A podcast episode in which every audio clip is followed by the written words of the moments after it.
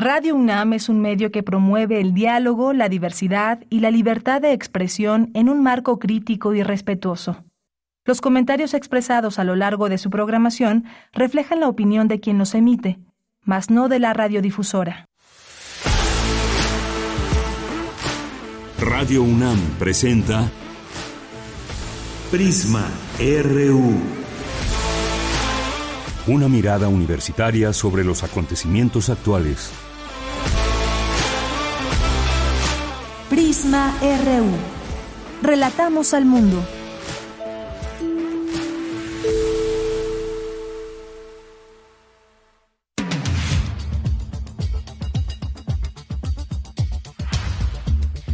Buenas tardes, muchas gracias por acompañarnos aquí en Prisma RU. Hoy es el Día Mundial del Corazón y valdría la pena bien preguntarnos cada uno de nosotras y nosotros cómo cuidamos nuestro corazón. Ahora con esta enfermedad de COVID-19, en la pandemia también hubo incluso afectaciones a este órgano, pero ¿qué, ¿cómo andan las, eh, los porcentajes aquí en nuestro país? Ya le platicaremos, hay por ahí algunas cifras que pues, revelan justamente cómo cómo cuidar nuestro corazón y cómo no lo estamos cuidando, quizás, qué es lo que esas acciones que llevamos a cabo que muchas veces no nos llevan al cuidado de nuestro corazón. Bueno, pues Día Mundial del Corazón el día de hoy.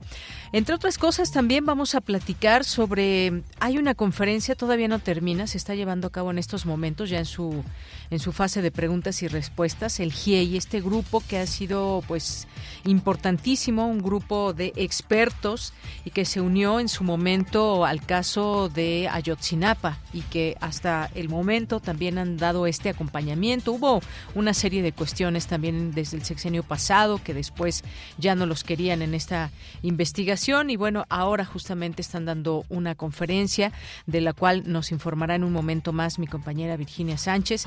También tendremos una eh, entrevista al respecto. Hay pues distintos periodistas que han seguido muy de cerca esta investigación. Una de ellas ha sido Lidiet Carrión y vamos a platicar con ella sobre este tema.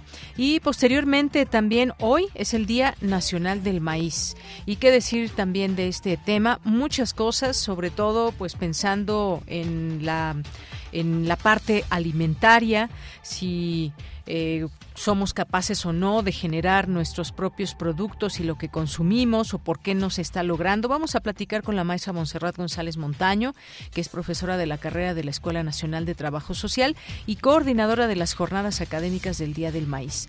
Vamos a tener también, y esto ya en nuestra segunda hora, una invitación a las actividades del Festival Cultura UNAM en el Centro Cultural Universitario Tlatelolco. No se lo pierdan. Ahí, esta es una de las sedes que se tendrá del Festival Cultura UNAM. Hoy es jueves de cine, Cine Maedro con el maestro Carlos Narro. Tendremos también Cultura con Tamara Quirós y más aquí en Prisma RU. Bien, pues a nombre de todo el equipo, soy de Yanira Morán. Son las 13 horas con 6 minutos. Desde aquí, relatamos al mundo. Relatamos al mundo. Relatamos al mundo.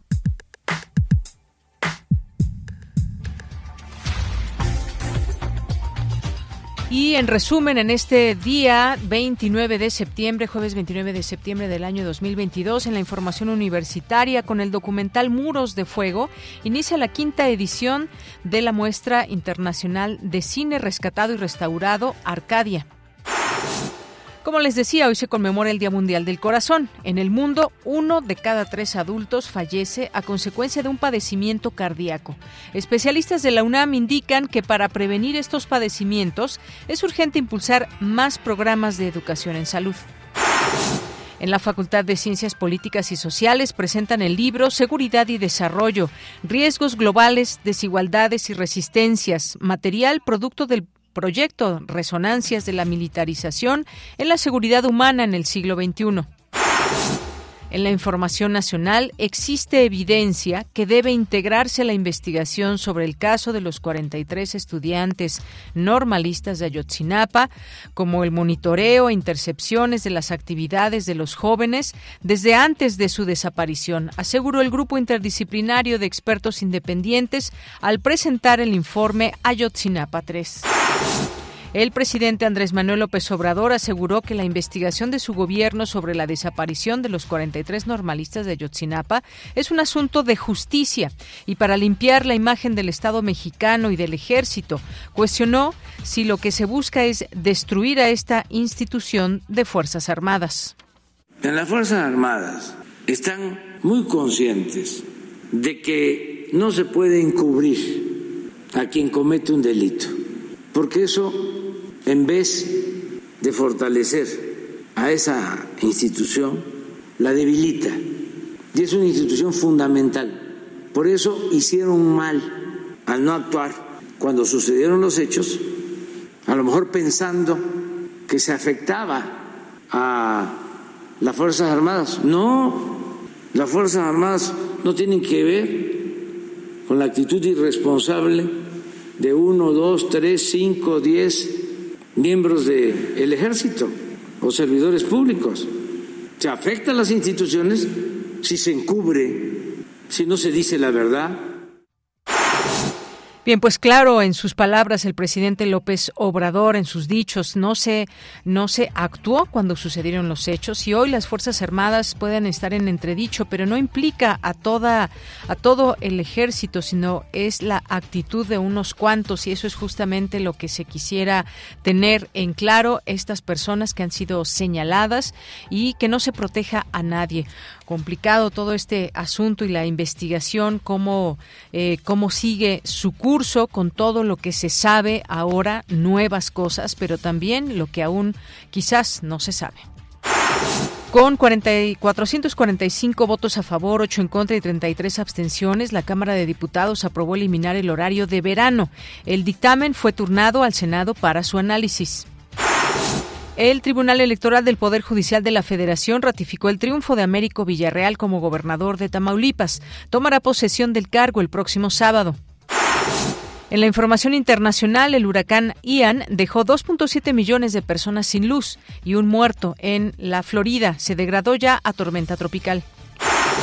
El presidente de Rusia, Vladimir Putin, firmará mañana viernes los tratados para la anexión de las regiones ucranianas de Donetsk, Lugansk, Gerson y Zaporilla.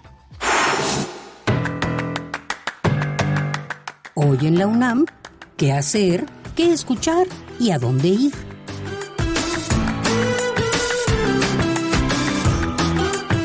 Acompaña a Elvira Lisiaga en una emisión más de la serie Revista de la Universidad. Hoy jueves 29 de septiembre, el tema del programa es la Comisión Tripartita de Género de la Facultad de Filosofía y Letras de la UNAM. Sintoniza hoy y todos los jueves el 96.1 de frecuencia modulada en punto de las 16 horas.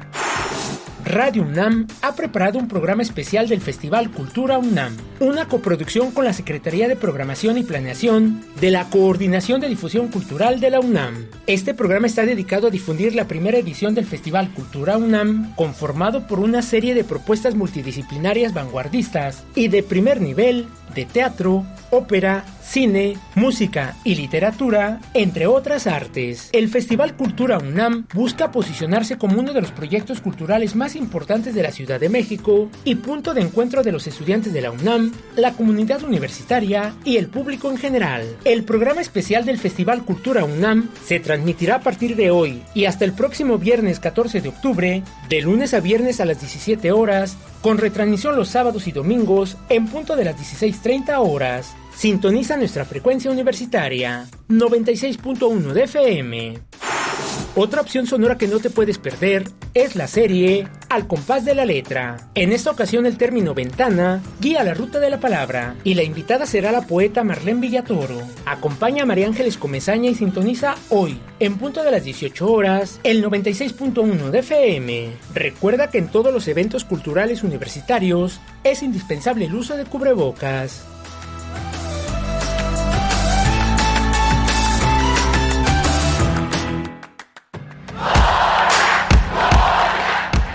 Campus RU.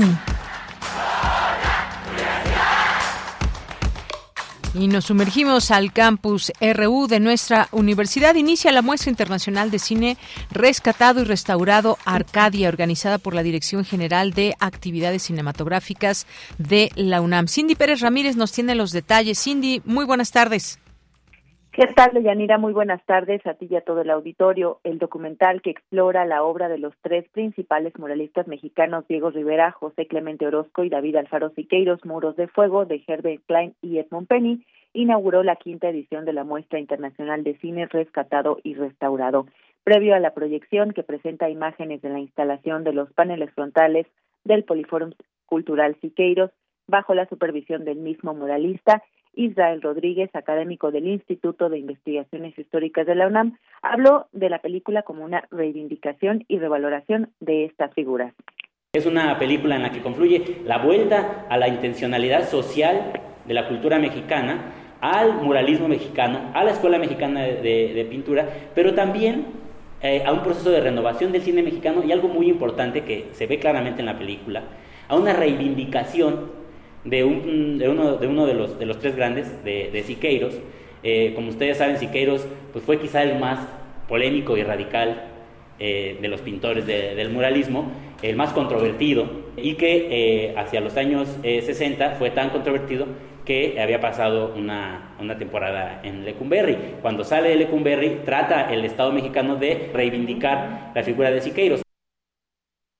En tanto, Ángel Martínez, jefe del Departamento de Catalogación de la Filmoteca de la UNAM, se refirió al autor Herbert Klein como un interesado en México y también en los hechos sociales.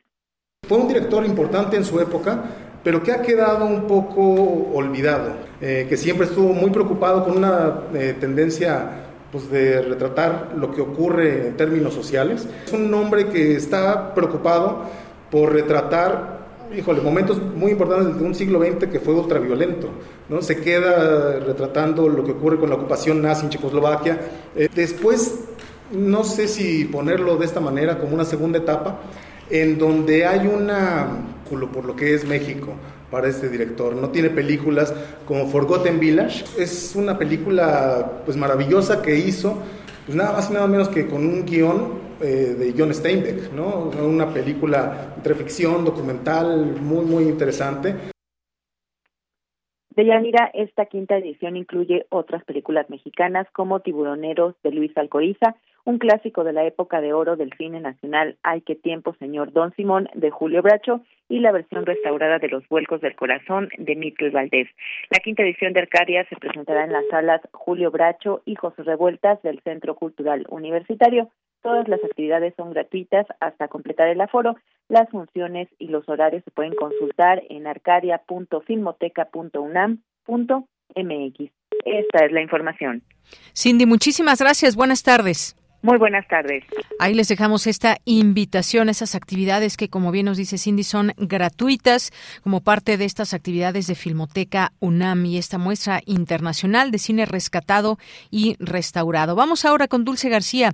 Presentan el libro Seguridad y Desarrollo, Riesgos Globales, Desigualdades y Resistencias.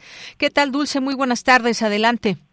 Así es, Deyanira, muy buenas tardes a ti al auditorio. Deyanira, las estrategias y las políticas de desarrollo que predominan en la sociedad global no han propiciado procesos de seguridad más justos y equitativos, por lo que resulta importante analizar desde perspectivas críticas los paradigmas dominantes tanto de seguridad como de desarrollo, porque forman parte de una estructura sistémica de poder que bajo ciertos discursos de esos conceptos solo han logrado mantener dicho status quo que es desigual e injusto. Estas y otras cuestiones se analizaron durante la presentación de este libro, que ya nos comentabas en un principio, Seguridad y Desarrollo, Riesgos Globales, Desigualdades y Resistencias, llevada a cabo por la Facultad de Ciencias Políticas y Sociales de la UNAM, en donde Irving Rico, uno de los autores de la obra, habló de la necesidad de un pensamiento crítico ante un contexto marcado por arquetipos dominantes de seguridad y desarrollo, basados en lo estatal y en lo militar, pero también vinculados a los estándares económicos. Escuchemos por qué. La seguridad y el desarrollo han sido configuradas como paradigmas de la modernidad hegemónica dominante, como las grandes utopías que están constantemente ahí actuando y, estando presentes tanto en la vida institucional del mundo como en la vida de las relaciones políticas, económicas, etcétera, y que al final del día han servido también como bandera o han servido también como justificación para ciertas acciones de intervención, ciertas acciones de neocolonización, ciertas formas dominantes que han mantenido esta estructura hegemónica flote a lo largo de los años. Entonces, ¿cómo entrarle a un análisis de la seguridad y el desarrollo sin perder de vista estas estructuras dominantes, pero también sin caer en el juego de su propia dominación? Y bueno, Deyanira, el académico de la Facultad de Ciencias Políticas y Sociales de la UNAM, añadió que el libro destaca la idea de la seguridad y el desarrollo humanos como un elemento que en la década de los 90 dejó ver que dicha seguridad y desarrollo involucraba a las personas y no solo a los estados. Vamos a escuchar por qué. Sin embargo, también a partir de estos discursos liberales y a partir de estos discursos institucionales se han justificado un montón de acciones que regresan hacia una seguridad y desarrollo de las élites. Entonces, creo que lo que le da vida a una obra como esta es preguntarnos seguridad y desarrollo para quiénes, seguridad y desarrollo para qué, seguridad y desarrollo frente a qué. Seguridad y desarrollo en un mundo crecientemente inseguro y en un mundo crecientemente desigual. ¿no?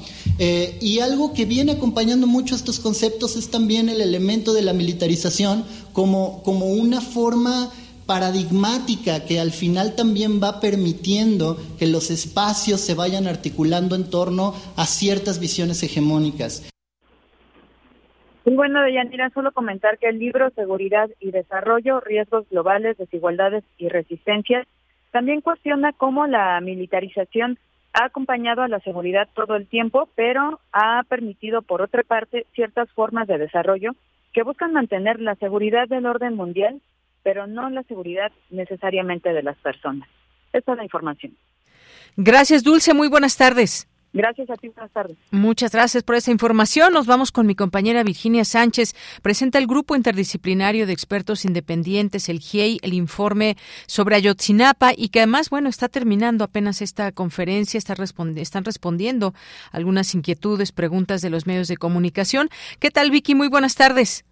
Hola, ¿qué tal, Deya? Muy buenas tardes a ti y al auditorio de Prisma RU. Así es como bien dices, todavía continúa esta conferencia de prensa donde el grupo interdisciplinario de expertos independientes pues ya presentó formalmente el informe final. Recordemos que ya lo había presentado de manera parcial en marzo de este año, pero bueno, este jueves ya lo presenta eh, totalmente, también a un día que termine su mandato en la investigación. Y bueno, pues en esta presentación de este informe eh, estuvieron cuatro integrantes de este grupo de expertos independientes y bueno, pues Carlos Martín Beristain señaló que las conclusiones que se encuentran en este documento pues muestran varias cosas relevantes y que han quedado confirmadas. Escuchemos sobre este primer punto que se plantea en este informe. Por una parte, como esa Fiscalía Especial y los ministerios públicos de la unidad que llamamos UEILCA, ¿no? la unidad de investigación específica sobre el caso de Ayotzinapa, y la propia colaboración con la COBAG, mostró cómo el crimen organizado estaba vinculado con parte de la fuerza pública, con parte del ejército, con parte de las policías municipales, de policía estatal, policía federal, funcionarios de la administración del propio Estado mexicano, los hechos que tenían que ver con el ataque, detención, desaparición forzada de los estudiantes, y todo eso se ha consolidado con los nuevos elementos de prueba. Es decir, tenemos muchas más cosas en la mano, tenemos mucha más documentación que muestra esa relación de una forma estrecha. No se trata ya solamente de declaraciones, sino se trata de documentos incluso oficiales, archivos de la Sedena, archivos del CISEN, archivos de diferentes corporaciones del propio Estado. Por supuesto, la María Huitonado señaló que entre el informe que se presenta establece que existieron tres, tipos de monitoreo intersecciones interpretaciones por parte de las autoridades, lo cual dijo deben llevar a que existe, ¿no? Esto lleva a que existe evidencia que debe proporcionarse en la investigación porque señala hubo este monitoreo intersección de las actividades tanto de los jóvenes como del grupo eh, de Guerreros Unidos pues, desde antes de la desaparición de los 43 fuentes normalistas. Bueno, desde ahí establece el GIE tres puntos categóricos que a continuación escucharemos existían procesos de intervención telefónica, existían monitoreos de comunicaciones de Guerreros Unidos y de otras autoridades, existían efectivamente una orden, existía una orden de realizar estas interceptaciones a personas que ya habían sido establecidas como parte de Guerreros Unidos. Esos datos muestran sin lugar a dudas que se está llevando a cabo durante los hechos 26 y 27 de septiembre este monitoreo, pero también encontramos que desde atrás, y en particular les voy a mencionar dos fechas que son fechacito, mayo y junio del 2014, cuando se detiene a dos personas pertenecientes al grupo, a Mario Casarrubias y eh, también a una persona que se le apoda el biónico. Estas interceptaciones lo que permiten decir categóricamente es que las conocemos por orden del comandante supremo de la Fuerza Pública. No hemos, desde ese punto de vista, generado ninguna intromisión diferente a la autorización que nos da para entrar a los archivos correspondientes. Y bueno, también otro punto importante que se señala es que hubo un seguimiento, obviamente, sobre este Pegasus que Serena utilizó, utilizó este sistema y de intervención para hacerle seguimiento a los teléfonos de varias personas desde 2014. Por su parte, Claudia Paz y Paz también habló sobre esta tercera modalidad de la existencia de una serie de monitoreo y ella hablaba sobre todo sobre la existencia que el mismo GIEI reportó de un quinto autobús donde se decía, se transportaba droga. Y bueno, pues escuchemos qué, qué dijo al respecto. Y nosotros confirmamos que ese autobús existió, que ese autobús salió esa noche por la parte de atrás de la camionera, que ese autobús llegó al puente del Chipote, se encontró con uno de los autobuses de los que estaban bajando a los muchachos distintas corporaciones de, de policía, de fuerzas de seguridad, fue detenido por policías federales, bajaron a los 14 estudiantes que estaban en este autobús, quienes huyeron durante toda la noche, siendo perseguidos por policías federales y otras fuerzas de seguridad en Iguala y sorprendentemente pudo pasar todos los retenes y seguir su ruta hacia Potzala y hacia Jojutla. Y esto era sumamente llamativo y sumamente importante para la investigación porque la existencia de este quinto autobús que se había, como digo y afirmo, ocultado, coincidía con las investigaciones que se estaban realizando desde la Fiscalía en Estados Unidos y que también habían resultado en consignaciones ante autoridades judiciales porque se trasegaba cocaína y heroína en autobuses de pasajeros desde Iguala, Guerrero hasta Chicago, Illinois. Otro punto también es que señalan que el 5 de octubre de 2014 hay un hay un registro y una evidencia de que hubo una coordinación de alto mando eh, coordinada por Tomás Perón, del cual dicen no hay un registro tal cual y eso también es un punto que señalaron pues se debe investigar, se debe ver dónde quedó el registro de esta coordinación de estos estos movimientos, estos altos mandos. Y bueno, finalmente también Francisco Cox Vial del GEI, pues habló, dijo, hay unos lineamientos que incluso fueron rotos por el propio fiscal de la República y que, bueno, pues han eh, entorpecido un poco esta investigación. Escuchemos qué dijo al respecto. Entre las funciones que se le asignó a la unidad, y en concreto al fiscal especial, indica el mismo acuerdo Asimismo, tendrá a su cargo el conocimiento, trámite y, en su caso, resolución de las averiguaciones previas o carpetas investigativas, procedimientos judiciales y administrativos, medidas precautorias o cautelares, medios de defensa ordinarios o extraordinarios, juicios de amparo u otros que se encuentren relacionados con los hechos en cometa. Estos principios o estos lineamientos que se establecieron en el acuerdo del el 26 de junio de 2019 fueron rotos por el propio fiscal general de la República. Desde un inicio, observamos y documentamos y señalamos en el informe que hoy se hace público, el informe 3 del GIEI, que hubo obstáculos iniciales a la ejecución del cumplimiento de este mandato encomendado a la unidad especializada del caso Ayotzinapa. Bueno, pues estos son estos puntos, algunos de los puntos de que se encuentran en este informe de 300 páginas que presenta el, día de hoy el GIEI. Y bueno, algo también que llama la atención es dice queda comprobado la relación de Guerreros Unidos con grupos de seguridad que propiciaron, generaron las condiciones para que se dieran los lamentables sucesos de la noche del 26 y 27 de octubre, de septiembre, perdón, del 2014. Veía, pues esto es algo de lo que se escuchó ese día. Este informe ya estará también disponible en línea en cuanto se termine esta conferencia de prensa y bueno, pues posteriormente seguramente dará mucho que seguir analizando y hablando al respecto. Claro que sí. Muchísimas gracias por este amplio reporte, Vicky. Muy buenas tardes. Buenas tardes. Bien, pues Seguramente, como bien dice mi compañera eh, Vicky, pues se estará analizando paso a paso y de manera detallada este informe Ayotzinapa 3 que da a conocer el GIEI, eh, también respondiendo a todas estas inquietudes, preguntas que hay de los medios de comunicación, donde pues en algún momento de la conferencia señalaron que hubo toda esta disposición por parte del presidente de la República para que se conozcan todos estos eh, expedientes y demás y también ellos puedan conformar este informe. Ellos hay que recordar en eh, fueron llamados a formar parte también de esta investigación en su momento, en el anterior sexenio con Enrique Peña Nieto, y sin embargo posteriormente, pues bueno, se, se prácticamente se les aisló de todo esto, y ahora lo que podemos decir de una administración a otra? Bueno, en la primera sabemos todo este tema de la verdad histórica que se que, se armó toda una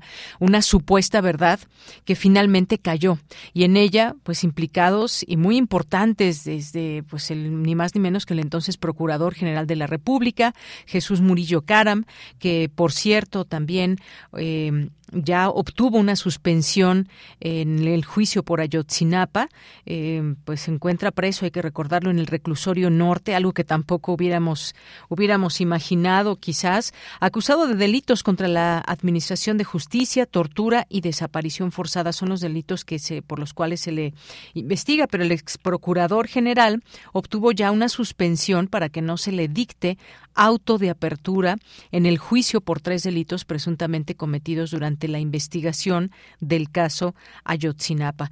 Estos son los delitos que decíamos, Administración de Justicia, contra el acusado de delitos contra la Administración de Justicia, tortura y desaparición forzada. Esta suspensión es para tal efecto de que el juez de control del reclusorio norte que lo vinculó a proceso suspende el procedimiento una vez cerrada la etapa intermedia de su juicio y hasta que se le notifique de la resolución de su juicio de amparo. Esto por una parte, y el tema de eh, Murillo Cara.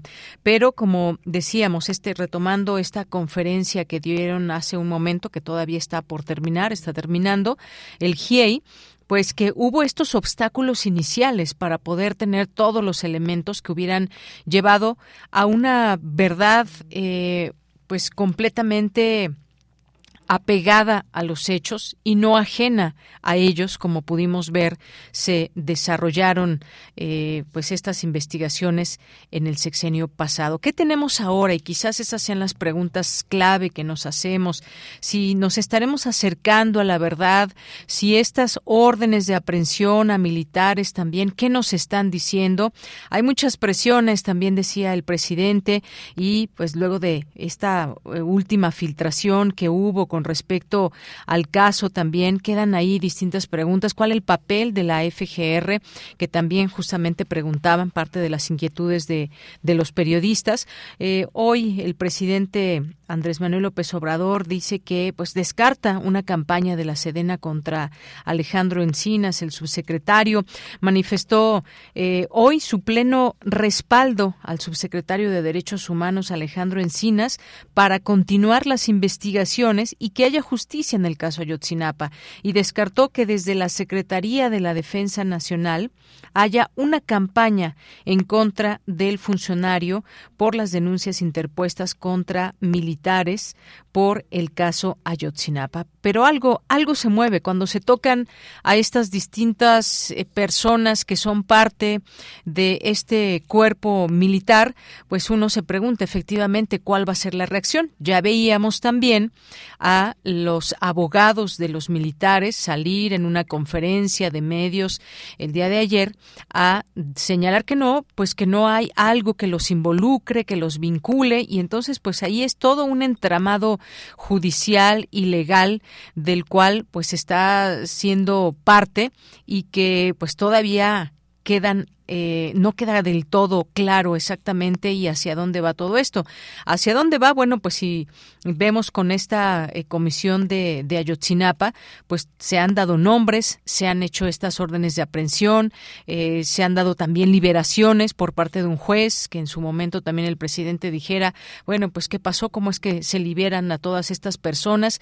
Y lo que reitera es que pues está detrás de la justicia. Eh, esa es el, lo primordial que impera en todo ello. Hemos visto también eh, este informe del GIEI con todos estos detalles, estas lecturas que se dieron a conocer, también de conversaciones, y este informe que también en su momento el subsecretario de Derechos Humanos, Alejandro Encinas, ha destacado y que, pues bueno, se queda ahí todo esto expuesto. Quienes siguen muy de cerca todos estos, estos eh, procesos y estas investigaciones, pues seguirán también en ello. Y sobre todo, pues tenemos esta parte oficial y tenemos también, pues la parte donde eh, donde expertos que han estado participando y que se han allegado de información y que además continúan con la confianza de muchas de muchas personas, de gente que pues como ciudadanos queremos saber qué fue lo que sucedió y que se castigue a los responsables. Están por supuesto los familiares que han hecho todo este acompañamiento durante todo este tiempo. Y bueno, pues sí, Juan Omar Fierro que estuvo por ahí, eh, a ver si nos puede tomar esta esta llamada en un momento más. Estuvo también en, este lugar y ha seguido muy de cerca, ha sido parte de estas investigaciones también que se han hecho. Él justamente preguntaba, eh, eh, hace una de las preguntas en este, en este eh, en este momento eh, sobre el tema de Pegasus y toda esta cuestión que tiene que tiene que ver con el espionaje que se habría hecho también. Así que, pues bueno, dejamos esto pendiente. Por lo pronto, nos vamos ahora a otro tema. Continuamos. Queremos escuchar tu voz. Síguenos en nuestras redes sociales. En Facebook como Prisma RU y en Twitter como arroba PrismaRU. Bien, y hoy es el Día Nacional del Maíz, no podemos dejar de hablar de ello. Y tenemos a la maestra Montserrat González Montaño, que es profesora de la carrera de la Escuela Nacional de Trabajo Social y coordinadora de las jornadas académicas del Día del Maíz. Hace unos días teníamos toda esta información también eh, que se presentó aquí en el, eh, en el programa, tuvimos la información y hoy pues le damos cuenta de todo lo que sucede en estas jornadas académicas del Día del Maíz. ¿Qué tal, maestra? Muy buenas tardes, bienvenida. Buenas tardes, muchas gracias por la invitación.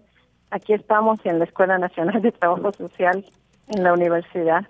Así es, y bueno, pues obviamente este día importante, muy importante para México, eh, pues eh, hay que mencionar que esta, que el maíz, pues ha sido, ha sido desde desde tiempo, desde muchos muchos años, un elemento muy importante en eh, en la alimentación de las y los mexicanos. Pero qué nos puede decir ahora cómo verlo, desde qué punto mirarlo dentro de estas jornadas académicas del Día del Maíz. Pues efectivamente nosotros el 29 de septiembre ya tenemos instaurado oficialmente desde el 2019 el Día Nacional del Maíz. Esto pues precisamente gracias a la lucha de la campaña nacional sin maíz no hay país que está conformada por distintas personas, sobre todo organizaciones de campesinos y campesinas que eh, vieron la necesidad de, de hacer un llamado a la sociedad mexicana para proteger precisamente la biodiversidad de nuestros maíces frente a la amenaza de los organismos genéticamente modificados por las eh, las compañías transnacionales Monsanto Bayer entre otras que quieren introducir y sembrar y además comercialmente estos maíces que atentan contra nuestro derecho a la biodiversidad. Eh, México cuenta con 64 razas de maíces descubiertos y a partir de estas razas miles de variedades. Esto es producto pues de 8000 años de origen y de domesticación y, y se sigue desarrollando estos maíces en el intercambio y en la misma producción de nuestras comunidades eh, indígenas, pueblos que, que resisten y siguen sembrando milpa. Justamente la milpa pues es un sistema pues agroecológico y que hay también diversidad de, milpas en nuestro país. De ahí que nosotros en la escuela eh, empezamos también a, celebrar el Día del Maíz eh, desde el 2009, ya esta es la decimocuarta edición, y en esta ocasión nuestro lema es Milpa, saberes para renacer, crecer y envejecer sanamente en comunalidad. Muy bien, maestra, y pues todo esto que parece es muy interesante conocer, nos hablaba de estas 64 razas de maíz. Eh, también cuando nos planteamos en nuestro México actual hablar de este tema y cuando se habla de recuperar la, la soberanía alimentaria nacional, una de ellas, una de estas formas es justamente la protección al cultivo del maíz con todas estas variedades nativas que hay en México y eh, también nos, nos, nos vamos a este tema de los agentes agentes agrotóxicos que afectan la calidad alimentaria, obviamente la salud de la población. En fin, ¿qué podemos decir cuando se habla de recuperar soberanía alimentaria nacional? ¿En qué papel dejamos al maíz? Bueno, pues precisamente en este caso, eh, aquí en México hubo políticas públicas que, que atentaron contra esta soberanía porque México era autosuficiente en la producción de los granos básicos, entre ellos el maíz pero empezaron a venir precisamente eh, empresas a, regalar, entre comillas, eh, más bien a vender insumos de para la agroindustria que tenían que ver con eh, con agroquímicos vendidos para la para la producción y se prometían las perlas de las vírgenes que en un principio pues efectivamente aumentaba la producción con este tipo de agroquímicos pero después empezó a desgastarse eh, y erosionarse el suelo y también a dejarse de producir eh, de manera ecológica, porque además estos insumos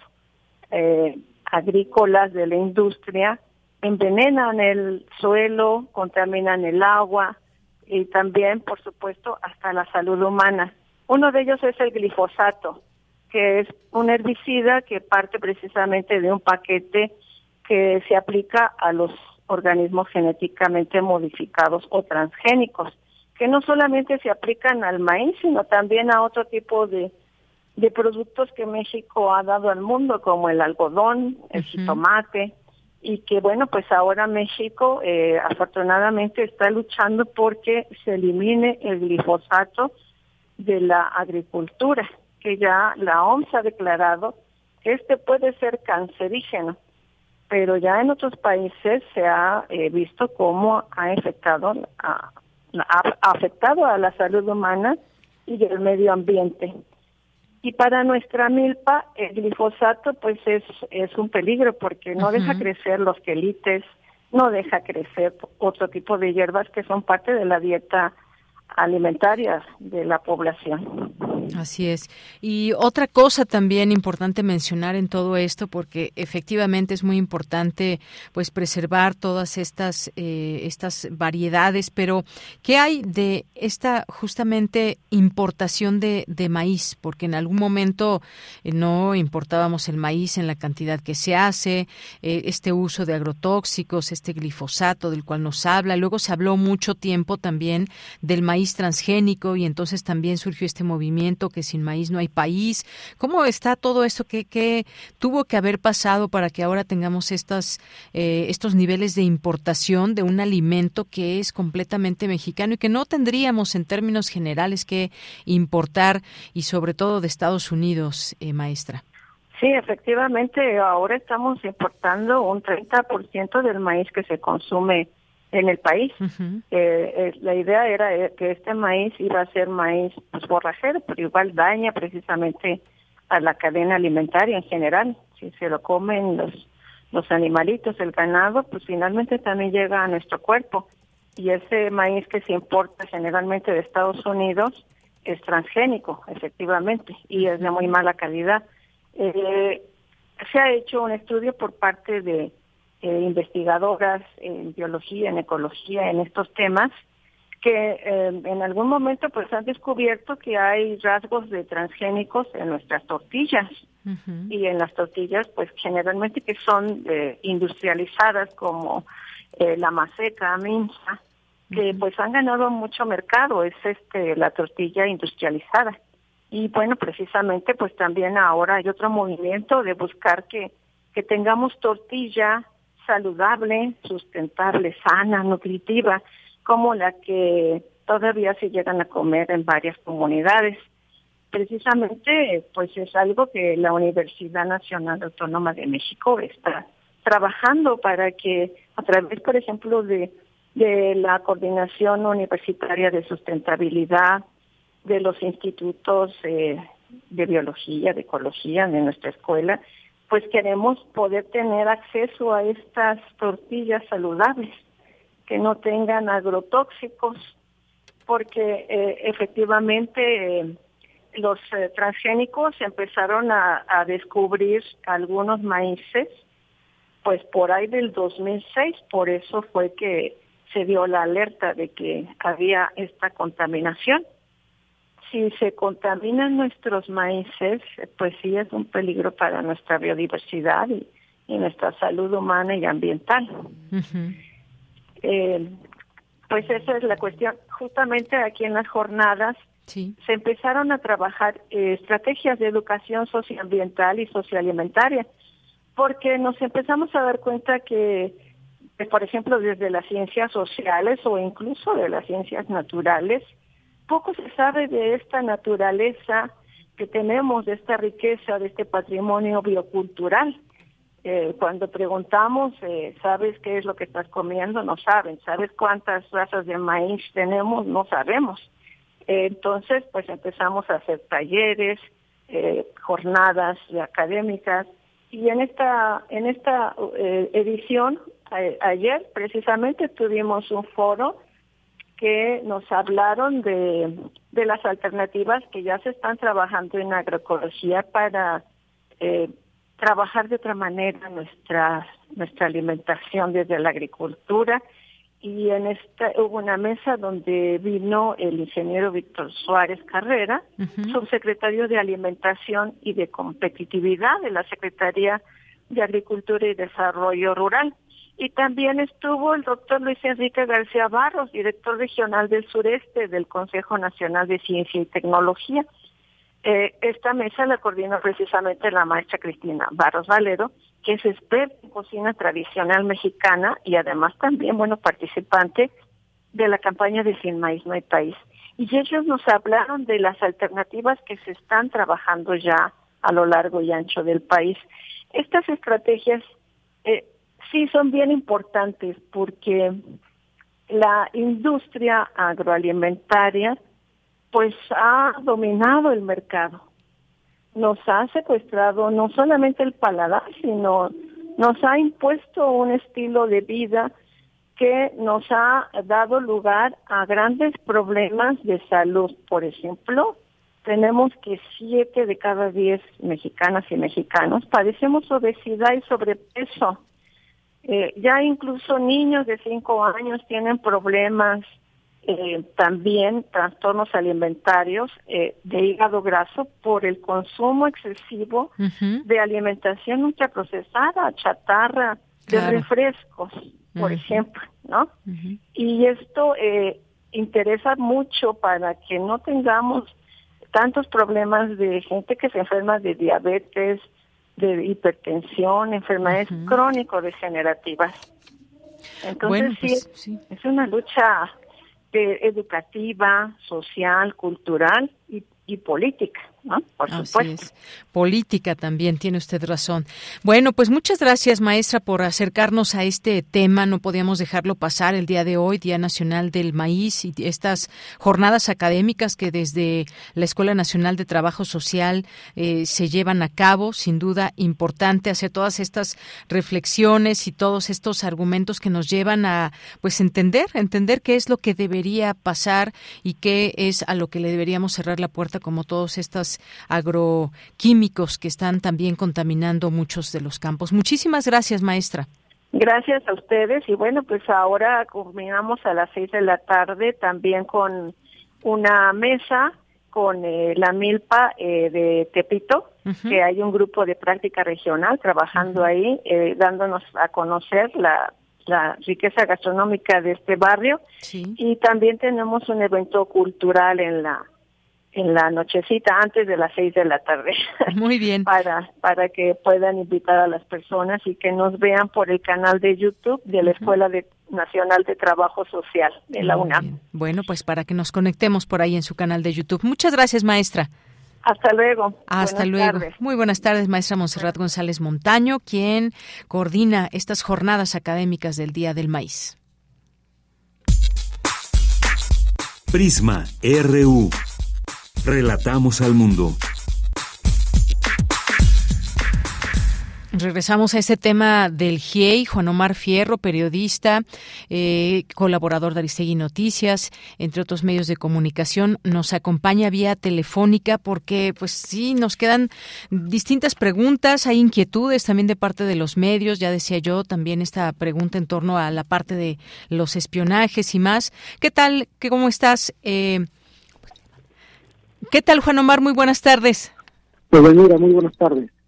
Bien, pues estuviste ahí justamente, tuvimos también este reporte y fíjate tú que has seguido también muy de cerca este este tema. Una de las preguntas quizás y ahora con este eh, reporte, este eh, todo este informe de Ayotzinapa 3, uno se preguntaría, ¿nos estamos acercando a la verdad? ¿Qué falta? Todavía hay algunos cabos sueltos, pero sobre todo hemos visto pues reacciones desde dentro del propio sistema, podríamos decir, eh, qué pasa con los militares, estas órdenes de aprehensión y todo lo que se está moviendo. Estamos en un momento muy importante, me parece. Eh, me gustaría preguntarte, ¿nos estaríamos acercando a la verdad con todos estos elementos que ya se tienen en la mesa? ¿Qué es lo que falta? Eh, pues mira, lo que han dicho los integrantes del CIE, de este grupo interdisciplinario de expertos internacionales, es que se avanzó con respecto a la investigación que se hizo en 2014 pero ellos reconocen que hay un rezago un, en estas investigaciones desde entre tres y cuatro años, ¿no? Un rezago para esclarecer la verdad, pero además, en el momento en que parecía que este caso iba a dar un vuelco y una eh, pues un, un, avance importante, se registra esta ruptura, estas intromisiones de la Fiscalía Federal de la República en esta unidad especializada de investigación y litigación del caso Ayotzinapa. Hay una intromisión en la que se está señalando directamente al fiscal general de la República, Alejandro Gersmanero, en la autonomía de esta investigación, que no solo ha provocado la renuncia de Omar Gómez Trejo, el titular de esta fiscalía del caso Ayotzinapa, sino también de otros ministerios públicos que estaban adscritos a esta misma unidad y que también estaban realizando investigaciones y estaban preparando las judicialización, ¿no? Eh, sí. Eh, porque se negaron a agregar o a quitar elementos de sus propias investigaciones por peticiones expresas de fiscales o ministerios públicos que no eran parte de la investigación, que eran parte de asuntos internos o que vienen de la Subprocuraduría de Investigación Especializada en Delincuencia Organizada, perdón, Fiscalía. Y en este momento ya es Fiscalía en materia de delincuencia organizada, FEMDO, ¿no?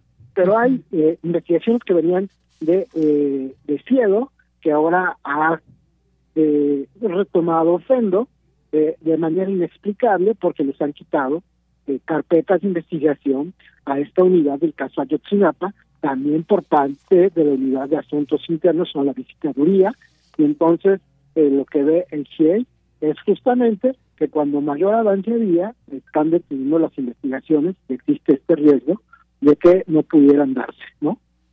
Efectivamente, bueno, pues tú que has estado ahí siguiendo esta conferencia, incluso por ahí hiciste también una pregunta referente al tema de espionaje y de Pegasus. Eh, todo este eh, es importante todo lo que se está mencionando. A ver, se avanzó respecto a 2014, pero hay rezago para esclarecer la verdad. Parecía que estaban habiendo avances en los detalles de lo que había dado a conocer la, la eh, esta, esta comisión que encabeza Alejandro Encinas, pero se detienen las cosas entonces ahí en la Fiscalía General de la República. Ahí hay una intromisión, empieza a haber esta, esta renuncia también por parte de Omar Gómez Trejo, como bien mencionas. ¿Dónde estaría atorado? ¿Dónde se está empantanando todo esto? ¿Es desde la FGR donde se está señalando todo? Este, sí, pero también hay, eh, en este momento fíjate que te van a entrevistar el subsecretario de Derechos Humanos Alejandro Encina, que se encontraba escuchando el informe que se mm. retira. eh, sí, hay obstáculos de la Fiscalía General de la República y también de la eh, de, del Ejército y la Marina, que se han negado a entregar todos los expedientes que tienen a su cargo.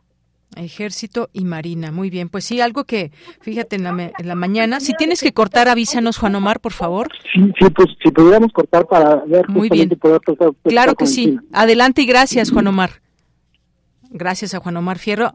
Brevemente, pero aquí lo tuvimos. Como decía, él ha estado dando seguimiento a todas estas investigaciones. Ha sido parte también de eh, distintas, eh, distintas investigaciones sobre estos temas que nos llevan a las respuestas y preguntas también sobre el caso Ayotzinapa. Como nos decía en este momento, ahí el, eh, el subsecretario de Derechos Humanos, Alejandro Encinas, estarían, bueno, pues abordándolo también para, para que dé su opinión sobre todo esto que ha informado el GIEI. Decía yo, es un momento muy importante por todo lo que está sucediendo? ¿Dónde está esa, mm, digamos, dónde se están atorando las cosas? Se alude, se señala a la Fiscalía General de la República, a quien la encabeza, al fiscal Alejandro Hertzmanero. Por otra parte, también nos acaba de decir Juan Omar Fierro, el Ejército y la Marina, ¿qué está pasando ahí dentro? Eh, como sabemos, se dieron, se giraron órdenes de aprehensión contra militares que estuvieron en ese entonces en distintos mandos, en distintos momentos, en distintas conversaciones e incluso ahí en los batallones, algo que también eh, en batallón militar, el 27, por ejemplo, que se aludía ahí mismo en el GIEI, y todo esto que hay un movimiento que está haciendo pues un sismo dentro de estas eh, instituciones. El presidente insisto ha sido muy claro le ha dado su respaldo a Alejandro Encinas por la otra señalado también de distintas presiones pero por la otra también ha señalado el hecho de que en el ejército puedan existir personas que actúan en contra de la gente o en contra de la justicia. Se tiene que señalar quiénes son para que se les dé un castigo ejemplar en todo en todo esto y no se trate de protegerlos. ¿Desde dónde viene esa protección? Desde dentro. Eh, mm, todavía varias cosas que se tendrán que comentar de este informe que acaba dar, de dar el GIEI y entre ellas también estas expresiones que en este momento estará dando Alejandro Encinas ante todas las preguntas que caben y que son oportunas en este momento por parte de los distintos medios de comunicación. Sabemos que este ha sido un caso que ya ocho años, ocho años que se lleva investigando y que no se hizo lo conducente en el sexenio pasado, que se está intentando hacer algo en este en, este sexenio. Ahí tenemos los informes, ahí tenemos los detalles de estas investigaciones que en distintos momentos se han dado a conocer, pero todavía no se llega a esa verdad. Se han conocido eh, informaciones nuevas, sí, también se han hecho conversaciones que se tiene que saber también llegar al fondo de todo esto que, han, eh, se ha revelado como parte de estas eh, investigaciones y estos expedientes abiertos que se han tenido que abrir luego de este exhorto que ha habido desde el gobierno para que se conozca los detalles de lo que sucedieron esas noches, hasta cuándo eh, eh, estuvieron vivos los estudiantes eh, y todo lo que se ha informado también en conjunto a los padres, a los familiares de los normalistas de Ayotzinapa.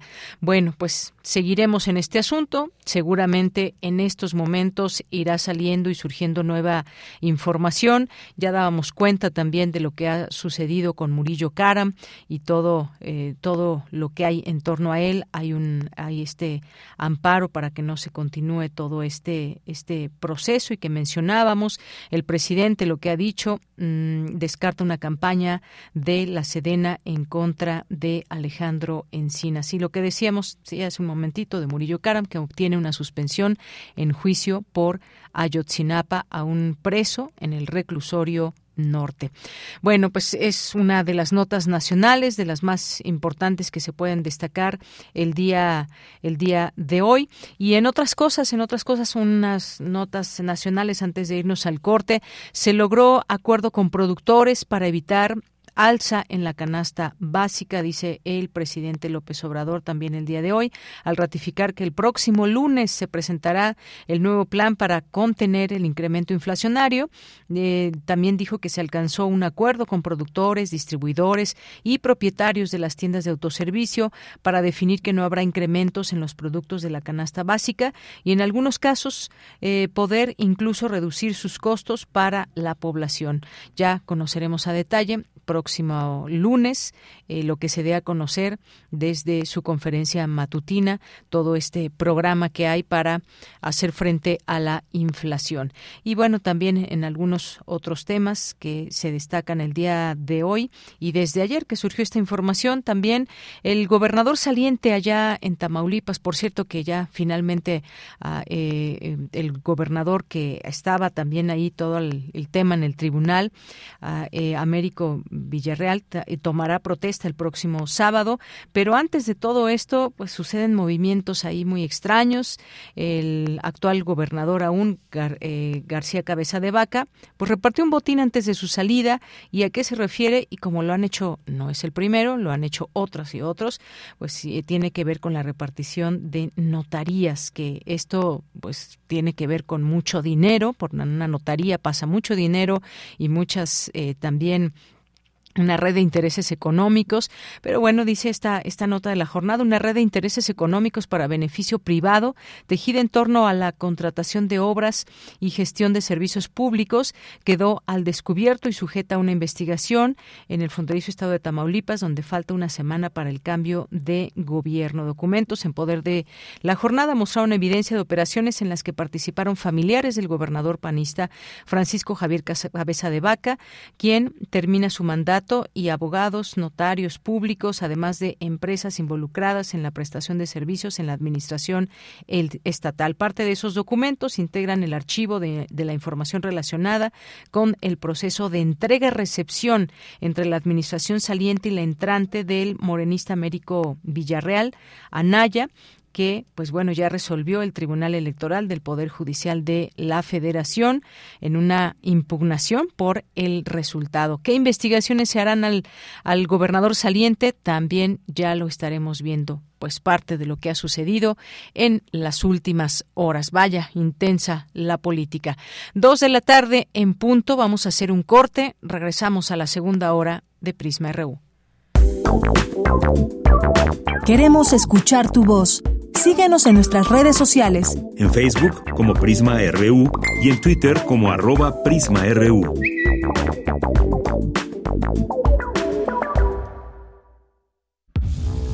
Poesía, estambre de voces, lirios en verso y raigones de memoria. Para crear diversidad, a fecundar la tierra con la palabra. Pacal Nicte, Sembraste Flores un encuentro con las lenguas indígenas. Jueves a las 10 de la mañana por el 96.1 de FM. Retransmisión, domingos 15.30 horas. Radio UNAM, Experiencia Sonora. Un tejido infinito de impulsos. Un diálogo en los matices del silencio. Islas resonantes. Pensar el mundo a través del sonido. Sesiones de escucha y diálogos en torno al sonido con Cintia García Leiva. Islas Resonantes. Miércoles a las 4 de la tarde, después del corte informativo. Repetición, sábados a las 19 horas, por el 96.1 de FM. Radio UNAM, Experiencia Sonora. La democracia nos importa a las y los mexicanos. Porque permite que nuestras voces sean escuchadas Durante mucho tiempo soñamos con democracia, pero hoy que estamos despiertos, unidas y unidos, hemos logrado elecciones libres y auténticas. Por eso inspiramos al mundo para proteger la democracia, los derechos y nuestras libertades, porque ese es el camino de la paz. México es sede de la Cumbre Global de la Democracia Electoral. En el mundo y en México, nuestro INE nos une. Conciencia, Psicología y Sociedad. Sexta temporada. Lunes a las 6 de la tarde por el 96.1 de FM y por internet en radio.unam.mx. Con nuevas especialistas e investigadores en la ciencia psicológica. Radio UNAM. Experiencia sonora.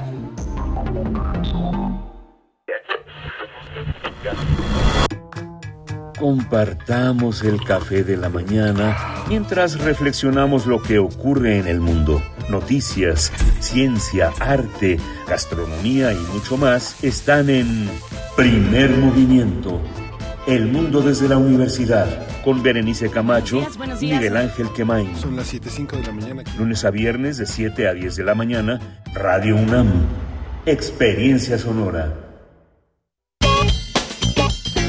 Porque tu opinión es importante, escríbenos al correo electrónico prisma.radiounam@gmail.com.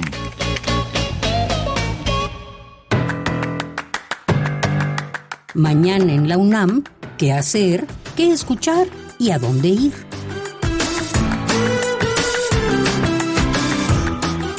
Mañana no te puedes perder La Ciencia que Somos, bajo la conducción de Ángel Figueroa y Ana Cristina Olvera. Entre sus secciones el programa ofrece el habitual reporte de la Agencia Iberoamericana de Noticias para la Difusión de la Ciencia y la Tecnología, DICIT. En la entrevista principal se contará con la presencia del doctor Enrique Moreno González, médico español, miembro de la Real Academia Nacional de Medicina de España, quien hablará sobre la donación de órganos y trasplantes. Sintoniza mañana, en punto de las 10 horas, el 96.1 de FM. El taller coreográfico de la UNAM cumple 50 años de su creación y para celebrarlo realizará un homenaje a su fundadora, Gloria Contreras, que representa la primer gala de este taller dentro del festival Cultura UNAM. Las funciones del taller coreográfico de la UNAM se llevarán a cabo mañana viernes 30 de septiembre en punto de las 12.30 horas en el Teatro Estefanía Chávez Barragán de la Facultad de Arquitectura de la UNAM, así como el domingo 2 de octubre a las 12.30 del día en la Sala Miguel Covarrubias del Centro Cultural Universitario.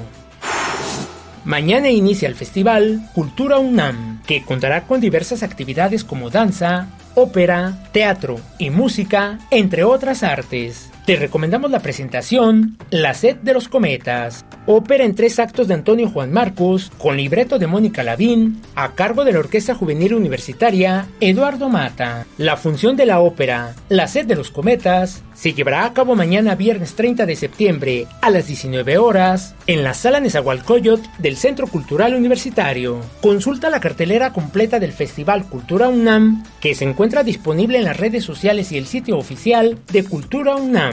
Recuerda que durante las actividades de dicho festival es obligatorio el uso de cubrebocas. Para Prisma RU, Daniel Olivares Aranda. Pues sí que mejor que festejar el día el Día Nacional del Maíz, pues comiendo maíz, como me dice aquí Michelle, que eh, pues bueno, hay tantas variedades, cómo comer el maíz, a ver, además en tortilla, así desde, por ejemplo, unos esquites, un tamalito de maíz. ¿Qué más decías, Michelle? Buenas tardes. Hola, ¿El nicuatole? Buenas tardes. Sí, el nicuatole No es lo había un escuchado. dulce oaxaqueño. Ajá. Eh, es- es- su preparación es muy difícil, bueno, complicada, digámoslo, muy tardada. Laboriosa, ¿no? Como, Ajá, como el laboriosa. mole, por ejemplo. Sí, Ajá. exactamente, pero bueno, dicen que es un dulce muy rico. La verdad es que yo nunca he tenido la oportunidad de probarlo, pero es algo así de lo que yo siempre, yo siempre lo digo muy, muy bien. Ah, muy bien. Fíjate que yo lo que había escuchado era, por ejemplo, el chile atole, Ah, que sí. también se hace con maíz, también con chile y tiene un picorcito. Sí, Pero bueno, sí hay pozol. tantas cosas. El pozol también, por supuesto, Sí, y muchas rico. tantas cosas. Pero bueno, mandemos saludos y que también hubo aquí algunas reacciones por parte de, de nuestros radioescuchas sobre este Día Nacional del Maíz. Sí, por ejemplo, eh, bueno, este María Navarrete, Navarrete Real nos comparte varias imágenes acerca de del maíz, eh, de algunos algunos tipos de maíces que es el cacahuacincle, el zapalote chico, el bolita, el toluqueño o reventador, que es con el que se hacen las palomitas principalmente, y el rojo o tablilla de chocho. Muy bien. Oye, y dice también aquí en una de sus imágenes una conmemoración importante debido a que esta planta representa el pilar de la alimentación mexicana y una manifestación cultural de, de origen ancestral. ¿Qué más, Mitch? También este tenemos eh, saludos a Jorge Fra, a Guerrero Lix, que nos comparte justamente de este día un peluche, una foto de un peluche de maíz muy bonito, a José Luis León, a Refrancito, a Santiago Castillo y un saludo también a las redes sociales de Universum que nos compartieron, bueno, que siempre nos comparten imágenes muy interesantes sobre la difusión de la ciencia. Así es. Y bueno, fíjate, también está todo ese tema de Ayotzinapa, que vaya, que ha dado de qué hablar y que sigue, me parece, en un momento muy álgido. Eh, Jorge Fra dice, dijo el presidente, buscaron reventar la investigación hablando de más personas, en el caso de los militares, responsabilizando a 20, cuando en la investigación son, son 5 de alto grado, los otros 15. Me imagino, además de querer provocar una rebelión en el ejército. Sí, así es. Muy interesante el el tema. De igual forma, eh, el día de ayer eh, puse una encuesta acerca de la militarización en el país. Eh, tuvimos varias reacciones. Muchas gracias por, por participar. Y pues el 60%, bueno, tuvimos 20 votos, el 60% de, de, nuestros, de nuestros encuestados en Twitter comentó que está en contra de la militarización en el, en el país. Esto, ah, pues, de a colación de del presidente que dijo que va a ser, eh, pues no digamos como una consulta ciudadana porque tiene otro nombre. El ejercicio ciudadano. Ajá, ejercicio ciudadano. Y pues aquí los resultados en nuestro mini ejercicio ciudadano resultó del 60% en contra de la militarización. Bien, ahí algunas opiniones de ustedes, por supuesto que eh, las, eh, la, encuesta que bueno no eh, no decíamos no es consulta si es una puede ser una forma de preguntar a la gente. Ya se verán estos resultados pero sobre todo importante informarse y más allá de la opinión que tengamos pues también conocer de cerca lo que circunda nuestra desde nuestra colonia nuestra comunidad y más y lo que mencionábamos ayer también en, en entrevista pues conocer también que en cada estado hay una situación distinta, hay gobernantes distintos también que tienen maneras, formas de atacar la delincuencia de una u otra manera o a veces incluso rebasados, como en algunos estados que, bueno, pues ahorita no vamos a ponernos a hablar de ello, estamos solamente mandando saludos, pero sí, muy importante todo esto. ¿Quiénes más nos escriben? ¿A quiénes más mandamos saludos? Eh, a César Soto, eh, quien nos comparte que la política alimentaria de producción e importación del maíz carece de una alternativa de autosuficiencia interna y abasto del consumo nacional. Los agroquímicos y fertilizantes afectan el ambiente. Sin maíz no hay país y paz social. Muy bien. Bueno, pues muchas gracias y antes de despedirnos también de esta sección de saludos, pues el horario de verano se eliminó finalmente. Ya en el territorio nacional habrá un horario estándar que se establecerá de acuerdo con zonas horarias. Únicamente se aplicará un, horario estacional, que es el horario, de verano para los estados y municipios de la frontera norte. Es el dictamen que, lo que dice el dictamen avalado y que finalmente pues ya se va el famoso horario de verano. Muchas gracias, Michelle. Muchas gracias. Esperamos sus comentarios aquí en redes sociales. Arroba PrismaRU en Twitter y en Facebook como PrismaRU. Gracias, Michelle. Continuamos. Queremos escuchar tu voz. Síguenos en nuestras redes sociales. En Facebook como PrismaRU y en Twitter como arroba PrismaRU. Bueno, y ya estamos en esta segunda hora de información también. Como les decíamos al inicio, hoy se conmemora el Día Mundial del Corazón. En el mundo, uno de cada tres adultos fallece a consecuencia de un padecimiento cardíaco. Luis Fernando Jarillo nos preparó la siguiente información. ¿Qué tal, Luis? Buenas tardes. Buenas tardes de Yanira a ti y a todo el auditorio de Prisma RU. Este jueves 29 de septiembre es el Día Mundial del Corazón, que surge con la finalidad de generar conciencia alrededor de la importancia del control, prevención y tratamiento de las enfermedades cardiovasculares. Las enfermedades cardiovasculares son una de las principales causas de muerte en todo el planeta y puede estar originada por múltiples factores, desde el tabaquismo, la diabetes, pasando por la presión arterial alta, la obesidad, la contaminación del aire incluso. Alrededor del mundo se organizan más de 100 países eh, con actos como controles de salud, mesas informativas, charlas, carreras y jornadas de prevención cardiovascular se busca que el público conozca mejor los métodos para reducir al mínimo los factores de riesgo. Por ejemplo, mantener el peso corporal controlado, hacer ejercicio regularmente, consumir en promedio cinco raciones de frutas y hortalizas al día y limitar el consumo de sodio a través de la sal. De acuerdo a datos del Instituto Nacional de Estadística y Geografía, INEGI, las principales causas de muerte a nivel nacional en 2021 fueron las enfermedades del corazón, el COVID-19 y la diabetes diabetes metilos. Las enfermedades del corazón ascendieron a 113.899 defunciones y la diabetes, eh, las de las diabetes ascendieron a 74.418 casos. Eh, escuchemos ahora al cardiólogo Juan Miguel Guerrero Hernández, miembro de la Fundación Mexicana del Corazón, hablar sobre los síntomas. Lo primero que debes de saber es que el dolor de pecho en el infarto cardíaco es extremadamente severo la persona incluso siente que va a morir de lo intenso que es este dolor. A veces se acompaña con náusea, eh, vómito, sudoración. Por lo tanto, es muy importante que tengas en cuenta que es un dolor muy severo y sobre todo lo da de manera súbita. Obviamente es más frecuente en personas que tienen problemas como colesterol, triglicéridos, que tienen diabetes, que tienen hipertensión arterial. En esas personas, sobre todo, o las personas que fuman mucho, también tienen mucho riesgo de presentar un infarto. Número dos, lo que debes de hacer seguido a haber detectado que probablemente esta persona esté pasando por un infarto es ver la manera de cómo vas a llegar al hospital porque un infarto se debe atender inmediatamente en una sala de urgencias, en un hospital, porque el tiempo es corazón. El tiempo, el tiempo es corazón, es, es, lo que dice este cardiólogo de la Fundación Mexicana del Corazón. Este es un video que pueden encontrar en el canal de YouTube eh, de esta fundación. Se lo recomendamos para que pues puedan eh, conocer qué deben de hacer ante una emergencia de este tipo.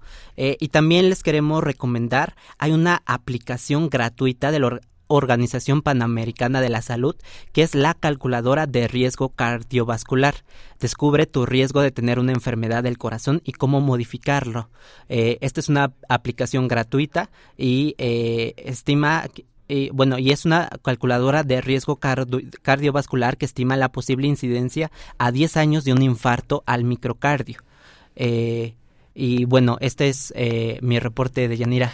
Muchas gracias, Luis Fernando. Pues fíjate, algunas actividades que cotidianamente mucha gente lleva a cabo y que, pues, por ejemplo, el solo hecho de fumar y fumar de manera prolongada y mucho, pues puede ser un, una, una, una alerta que nos puede dañar el corazón y que lo sepamos sobre todo el tema de la obesidad, incluso la contaminación del aire que como mencionabas también puede ser una de las cuestiones que afecte nuestro corazón, así que pues ahí están las recomendaciones, mantener el peso corporal, hacer ejercicio, comer sano, eh, menos sodio y muchas otras cosas.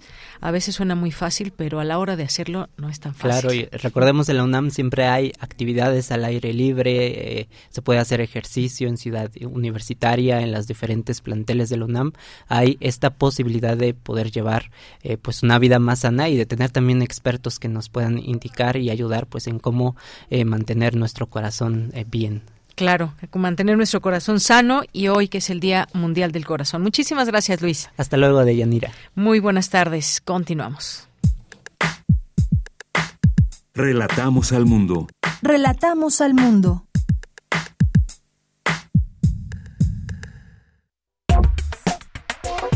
Tu opinión es muy importante.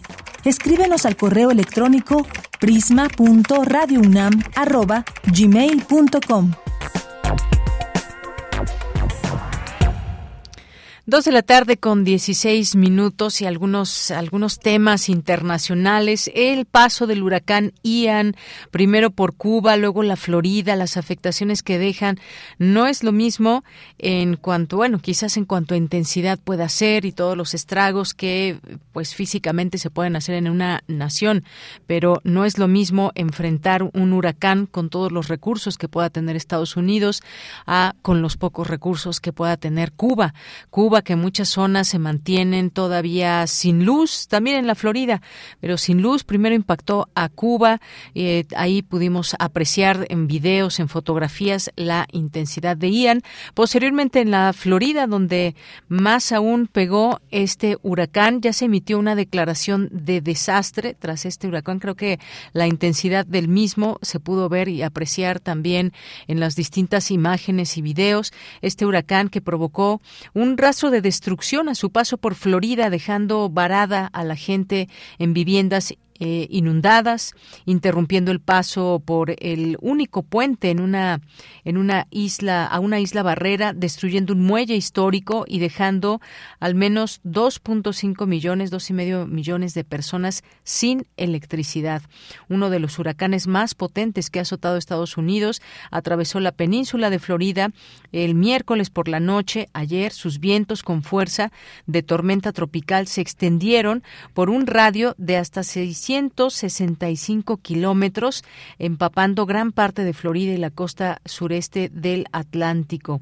Nos aplastó, así estas fueron las palabras del sheriff del condado de Lee, que eh, al programa, uno de los programas eh, allá en Estados Unidos, dijo que muchos caminos y puentes seguían intransitables aún hoy dejando varadas a miles de personas en el condado, donde el ojo del huracán, el ojo de Ian, tocó tierra justo al norte de Fort Myers. Todavía no se puede llegar a muchas de las personas que lo necesitan. Pues una situación también preocupante que hay allá con el paso de este huracán. Las autoridades confirmaron ya al menos la muerte de una persona por esta, este meteoro en Florida, un hombre de 72 años en Deltona que cayó a un canal mientras usaba una manguera para drenar su piscina bajo la lluvia torrencial y pues ahí están todas las cuestiones que hay que arreglar posterior a este huracán. En algunos otros temas, en algunos otros temas eh, nacional, internacionales, Daniel Ortega arremete contra el Papa Francisco, contra Boric, Gabriel Boric y llama pobre negro a un funcionario de Estados Unidos. En la Iglesia Católica dice todo es impuesto, es una dictadura perfecta, es una tiranía perfecta. No, no estaba describiendo su gobierno, estaba refiriéndose a lo que sucede desde su punto de vista en la Iglesia Católica, dijo el presidente de Nicaragua, Daniel Ortega, en cadena nacional, donde tocó temas sensibles, incluso con tintes racistas, otra de las notas que se destaca en los temas internacionales. Otro más, otro tema, Corea del Norte lanza misiles balísticos a zona desmilitarizada tras la visita de Kamala Harris. El ejército surcoreano detectó dos misiles balísticos de corto alcance lanzados en torno a las 20 horas con 48 minutos, 20.57 eh, de hoy, hora local desde el área de Sucheon en la provincia de Pyongyang del Sur, Corea del, Sur, Corea del Norte, hacia el Mar del Este, anunció el Estado Mayor Conjunto Surcoreano. Bueno, pues algunas de las cosas que se destacan en materia internacional. También no debe aceptarse, la ONU rechaza anexión rusa en Ucrania y todas estas anexiones que también seguramente están siendo parte de grandes debates y opiniones en torno a lo que pasa con estas zonas que se estaría adjudicando Rusia. También los ucranianos a los que les, eh, les han advertido que se preparen para combatir por Rusia en las zonas ocupadas, todo este conflicto que sigue y que se va haciendo cada vez más grande porque pues la vida que ya se trastocó de los habitantes, muchos que salieron desde un primer momento, pero quienes tienen que seguir en su país entre defendiendo y haciendo también tratando de hacer una vida una vida normal, lo cual pues se antoja bastante difícil. También, bueno, pues allí algunos de los temas internacionales que podemos comentar el día de hoy. Son las dos de la tarde con 21 minutos. Continuamos. Porque tu opinión es importante, escríbenos al correo electrónico prisma.radiounam@gmail.com. Bien, y hay algunas, eh, muchas actividades que se llevarán a cabo como parte del Festival Cultura UNAM que comienza el día de mañana y que les hemos estado aquí platicando e invitando, pero vamos a irnos a una de estas, de estas sedes porque va a haber estas también actividades en el Centro Cultural Universitario Tlatelolco. Ya nos acompaña en la línea telefónica Diana Recendis, que es secretaria académica de la Unidad de Vinculación Artística del Centro Cultural Universitario Tlatelolco. ¿Qué tal, Diana? Bienvenida, muy buenas tardes. Hola, buenas tardes, Deyanira. Qué gusto escucharte y acompañarte por acá. Oye, pues sí, también el gusto en mí es mío y compártenos las actividades que se llevarán a cabo los próximos días allí en allá en Tlatelolco como parte del Festival Cultura UNAM. Sí, estamos muy muy emocionadas. Tenemos eh, dos actividades estelares. Eh, la primera es este primero de octubre, o sea, pasado mañana, el sábado. Eh, tenemos el Kiki Ball de Ternuras y Disidencias, una competencia donde viene la, la comunidad de Kiki House of Magdalena a, enseñarnos su pasarela, mostrarnos sus pasos de baile, de bogue, de identidad, todo acompañado en peluche. Eh, estamos a partir de la una, habrá premios, habrá encuestas, habrá gran música. Eso por un lado. Por otro, eh, tenemos el 13, 14, 15 y 16, el estreno de la obra La Feria Jajaja, una escrita en dramaturgia colectiva por Tania Yael, Obed Galindo, Gabriela Gurayet y Fernanda Bada, unas chicas y dramaturgas muy jóvenes, eh, algunas egresadas de, de la UNAM, y es una obra que dramatiza procesos judiciales donde se han violado los derechos humanos y de cómo las personas han tenido que pues hacer todo un, proceso de reivindicación de justicia y de derechos humanos. Es una, una obra con un tono fársico dirigida por Paulina Sandoval, egresada del Colegio de Literatura Dramática y Teatro, y está construida con jóvenes del servicio social de este mismo colegio nos emociona mucho eh, tener una primera producción que parte de una creación dramatúrgica eh, exprofesa para, para, para este evento y con puro, puro eh, estudiante recién egresado, pues darle, darles la oportunidad de, de crear con nosotras. Eh, entrada libre, la obra vamos a tener jueves y viernes a las 5, sábados y domingos a las 6 los esperamos por acá, estamos en, el Centro Cultural Universitario Tlatelolco, en Avenida Ricardo Flores Magón, tenemos Metrobús, tenemos Metro y Eje Central con el trole. Muy bien, bueno, pues son ahí estas varias actividades que se tendrá oportunidad de ser parte de, porque son, pues son varios días de actividades que conjuntamente con otras, eh, con otras sedes también se lleva a cabo este festival que seguramente seguramente va a estar extraordinario, pero el chiste también, fíjate de todo esto, es que la gente realmente lo pueda disfrutar, que acudan, que pues aquí está la invitación desde Radio UNAM, por supuesto, desde todas estas sedes, ahí está la invitación que están haciendo ustedes desde el Centro Cultural Universitario Tlatelolco. Esa es la idea, que participe mucha gente y aquí está la invitación a todas estas actividades, Diana. Ay, sí, nos encantará recibirles y compartir nuestros mejores pasos. Así es, efectivamente, para que nos podamos mover, podamos disfrutar y también todo esto con siempre con el hecho o con la idea de disfrutar la cultura. Así que, pues muchas gracias, Diana. No sé si quieras agregar algo más, tengas por ahí algún otro eh, evento también de estos que nos platicas, porque pues son bastantes pues, días. Sí, sí, sí, es, es un festival bastante, bastante amplio y nosotros pues eh, con, con las artes escénicas por delante, pero pues siempre en la unidad de vinculación artística, Escuela Libre de Artes en el corazón de Tlatelolco, eh, estamos eh, para recibirles, tenemos talleres y una biblioteca comunitaria abierta para cualquier persona, no importa si es estudiante o académico de la UNAM. Eh, nuestra biblioteca al aire FOPA, pues dedicada para cualquier persona que quiera eh, tener un lugar seguro donde acercarse a la lectura y a actividades de mediación. Estamos también para, para recibirles. Muy bien, bueno, pues Diana Recendis, muchísimas gracias, muchísimas gracias por toda esta información que nos das, que nos invitas a lo que llevarán a cabo desde el Centro Cultural Universitario Tlatelolco. Muchas gracias. Bueno, hasta luego, bonita tarde. Muy buenas tardes, muchas gracias. Gracias, eh, Diana Resendi, secretaria académica de la Unidad de Vinculación Artística del Centro Cultural Universitario Tlatelolco, que nos tiene toda esta información.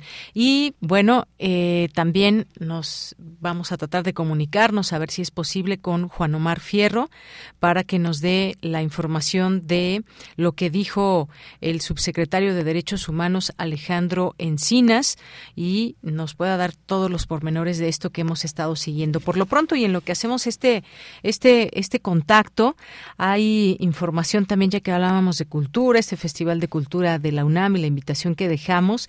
Bueno, pues el día de ayer con un llamado a la movilización internacional en torno a la cultura, a la cooperación, así como a frenar el tráfico ilícito de bienes culturales y empujar su restitución. Este miércoles inició la Conferencia Mundial de la UNESCO sobre políticas culturales y Desarrollo Sostenible, Mondiacult 2022, un evento que cuenta con la participación de más de 160 ministros del ramo. Eh, la directora de la UNESCO destacó que el tráfico ilícito de bienes culturales y, su restitución son dos retos que requieren de respuestas coordinadas y contundentes. Eh, también esta nota que retoma eh, la participación de la escritora Beatriz Gutiérrez Müller, quien acudió en representación del presidente López Obrador, de Alejandra Fraustro Guerrero, también presente ahí, secretaria de Cultura de nuestro país, así como de la jefa de gobierno Claudia Sheinbaum. Eh, también se resaltó la necesidad de una mejor protección social social de los artistas y de los creadores. Ello ante la vulnerabilidad de los profesionales de la cultura que se dio durante la pandemia, lo que cobró cerca de 10.000 empleos eh, según los datos más recientes. Y bueno, nos enlazamos de nuevo con Juan Omar Fierro. Eh, nos decía, hace rato tuvimos que interrumpir, todavía estaba ahí en la conferencia y pasaba Alejandro Encinas, quien estuvo siguiendo de cerca este informe del GIEI. ¿Qué, qué dijo el, el subsecretario eh, Juan Omar Fierro? Muy buenas tardes otra vez. Hola, mira, la presencia de Alejandro Encinas simbólicamente era importante eh, en un momento en el que parece haber justamente un distanciamiento del CII con eh, las autoridades mexicanas. Ellos reconocen la labor de Encinas y Encinas, él niega que esté siendo presionado y que dice que todo lo que está desatado eh, justamente sobre el caso de Ototzinapa, todas las, digamos, las filtraciones y, lo que se ha dicho, las cancelaciones de órdenes de aprehensión de último momento que se dieron dentro de la propia fiscalía, bueno, pues él, dice que él confía o que habrá primero una reinstalación de, de, fiscales que estén eh, eh, con conocimiento de causa del caso Asesinata, sin referirse especialmente a Omar Gómez Trejo. Eh, también señala que el presidente López Obrador es muy claro en que haya cooperación en este caso y dice que, bueno, las discrepancias que hay, por ejemplo, respecto al informe y, lo que acaba de presentar el ICA, pues en el caso eh, de, del informe de la COBA, de esta Comisión para el Acceso a la Verdad y la Justicia, en el cual solo se señala cinco militares, mientras que eh, el ICA está hablando de que hay 20 militares que deberían estar sujetos a investigación o bajo proceso, al igual que las órdenes de aprehensión que había emitido en un primer momento la unidad especializada de investigación y investigación del caso Trotzinapa, pues dice que todas esas discrepancias se obedecen justamente a que eh, eh, por la cercanía de llegar a la verdad, pues ha habido una reacción en contra por parte de grupos que se oponen a la misma. Y bueno, eh, nos preguntábamos varios periodistas que estaban ahí si la presencia de encinas era para, para brindar al pues más bien la presencia de, encinas es para que reciba el, el, respaldo de él, de, del CIE, en un momento en el que pues claramente hay eh, en el gobierno de López Obrador discrepancias, ¿no? Eh, entre, por ejemplo, los secretarios de Marina y de la Defensa con eh, esta comisión, ¿no? Y también donde hay eh, pues, eh, esta, esto que decía el CIE, una negativa de las autoridades militares y, de la Marina, de la Armada de México, para entregar completos todos los expedientes que se están solicitando, eh, a pesar de una de que hay una instrucción presidencial. Entonces, eh, como bien comentabas al principio, no sabemos en este momento si estamos más cerca de la verdad o si nos hemos encontrado ya con un muro en el que desgraciadamente no podríamos pasar en caso de que eh, persistan estas resistencias que pues por lo menos ya tienen tres frentes, que es la Fiscalía General de la República, la Secretaría de la Defensa Nacional y la Secretaría de Marina. Muy bien. Bueno, pues Juan Omar Fierro, muchas gracias. Gracias por comentarnos esto último que sucedió como parte de esta conferencia que fue bastante larga, aún con todo y sus preguntas y respuestas que ahí tuvieron a bien responder los integrantes del GIEI. Muchísimas gracias. Un gusto platicar con la Victoria el gusto es mío. Muchas gracias, Juan Omar Fierro, periodista. Estas discrepancias que hay o negativa de autoridades militares ante una situación que está frente a sí, que es esta investigación y los resultados que pueda haber sobre el caso Ayotzinapa. Continuamos. Cinemaedro con Carlos Narro. Tengo a molestarte de nuevo. Oye, ya estamos aquí con el micrófono abierto y pues ya estamos en Cinemaedro. Maestro Carlos Narro, ¿cómo estás? Bien, bien. Buenas tardes. Oye, antes de entrar en materia, pero ya tiene que ver con el, con el cine, este, quiero recomendarles dos películas de Alberto Cortés, un director mexicano de cine que hace algunas cosas muy interesantes. ¿Y por qué las recomiendo? Porque pues has insistido, hoy es el Día del Corazón. Entonces, ¿por qué no buscan por ahí? Seguro están en Filmin Latino, pero es probable que estén en otras plataformas. El Corazón del Tiempo, un documental sobre la vida cotidiana en los territorios zapatistas, hecho en alguno de los caracoles, y El maíz en tiempos de guerra una película por el Día del Corazón, otra película por el Día del Maíz. El, maíz en tiempos de guerra es además interesantísimo porque todos los actores, no es un documental, es una ficción, pero todos están representando su propia vida. Es un documental también en las zonas, este, no, no, no, no, el corazón del tiempo es eso que te estoy diciendo. Una, una película hecha con los con actores. El, maíz sí es un documental estrictamente en el que se da un seguimiento de los ciclos del, del maíz en los territorios zapatistas en cuatro distintas comunidades y se narra y se ve la importancia de este grano para nuestras culturas. Por otro lado, el tema que ha estado todo, todo el día, yo no quería tratarlo ni, ni siquiera de cerca, es más, creo que no lo voy a tratar, es lo de Ayotzinapa, porque yo creo que hay que esperar a que se baje un poquito la polvadera. Nada más sí creo que, pues lamento este romper ilusiones, pero creo que cada vez nos alejamos más de la verdad. Creo que el hecho mismo de tener una comisión que es juez y parte, ¿no?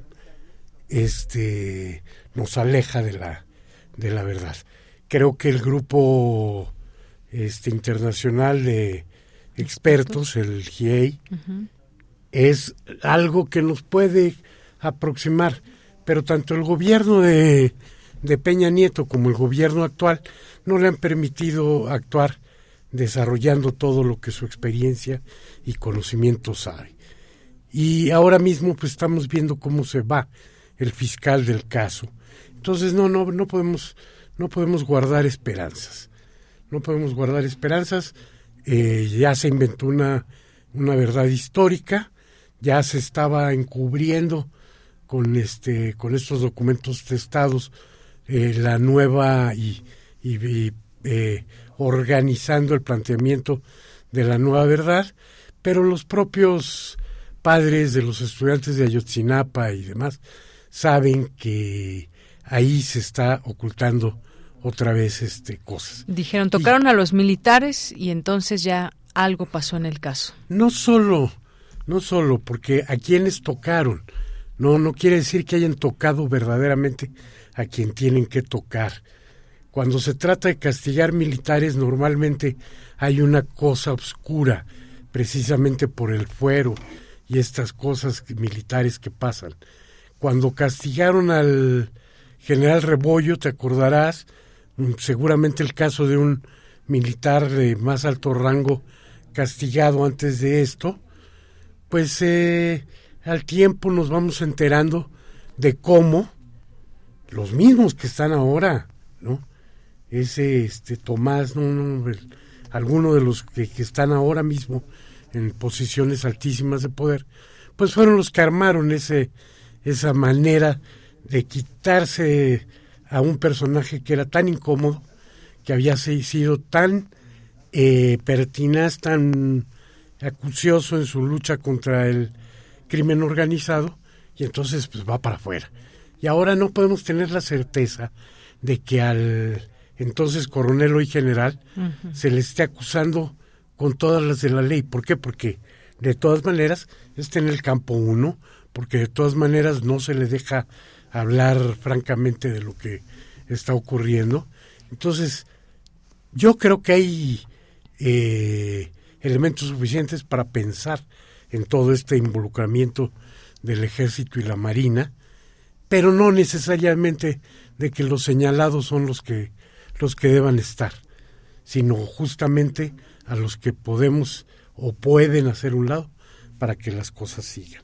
Finalmente, las verdades y mentiras se, este, se construyen con palabras. Y de eso es de lo que iba a hablar hoy, de las palabras. Aunque al hablar de las palabras parece que hablamos de, de todo, ¿no? Y pues sí, ciertamente, si algo nos distingue de las demás especies, es la palabra, no, el habla. Probablemente hay otras especies que tienen habla. Eh, los investigadores de los este, monos más cercanos a, a nosotros encuentran que sí tienen alguna eh, manera de comunicarse similar a la nuestra, pero que no va más allá de unos cuantos sonidos. Y en cambio la palabra sí es algo de una complejidad tremenda y que ha sido desarrollando y que realmente nos hace distintos a las, a las especies, para bien y para mal. Porque las palabras perfectamente son también el instrumento de la mentira, como son el instrumento del cariño, como son el instrumento de la transmisión del conocimiento, en fin. Y el cine no ha sido ajeno a esto de las palabras.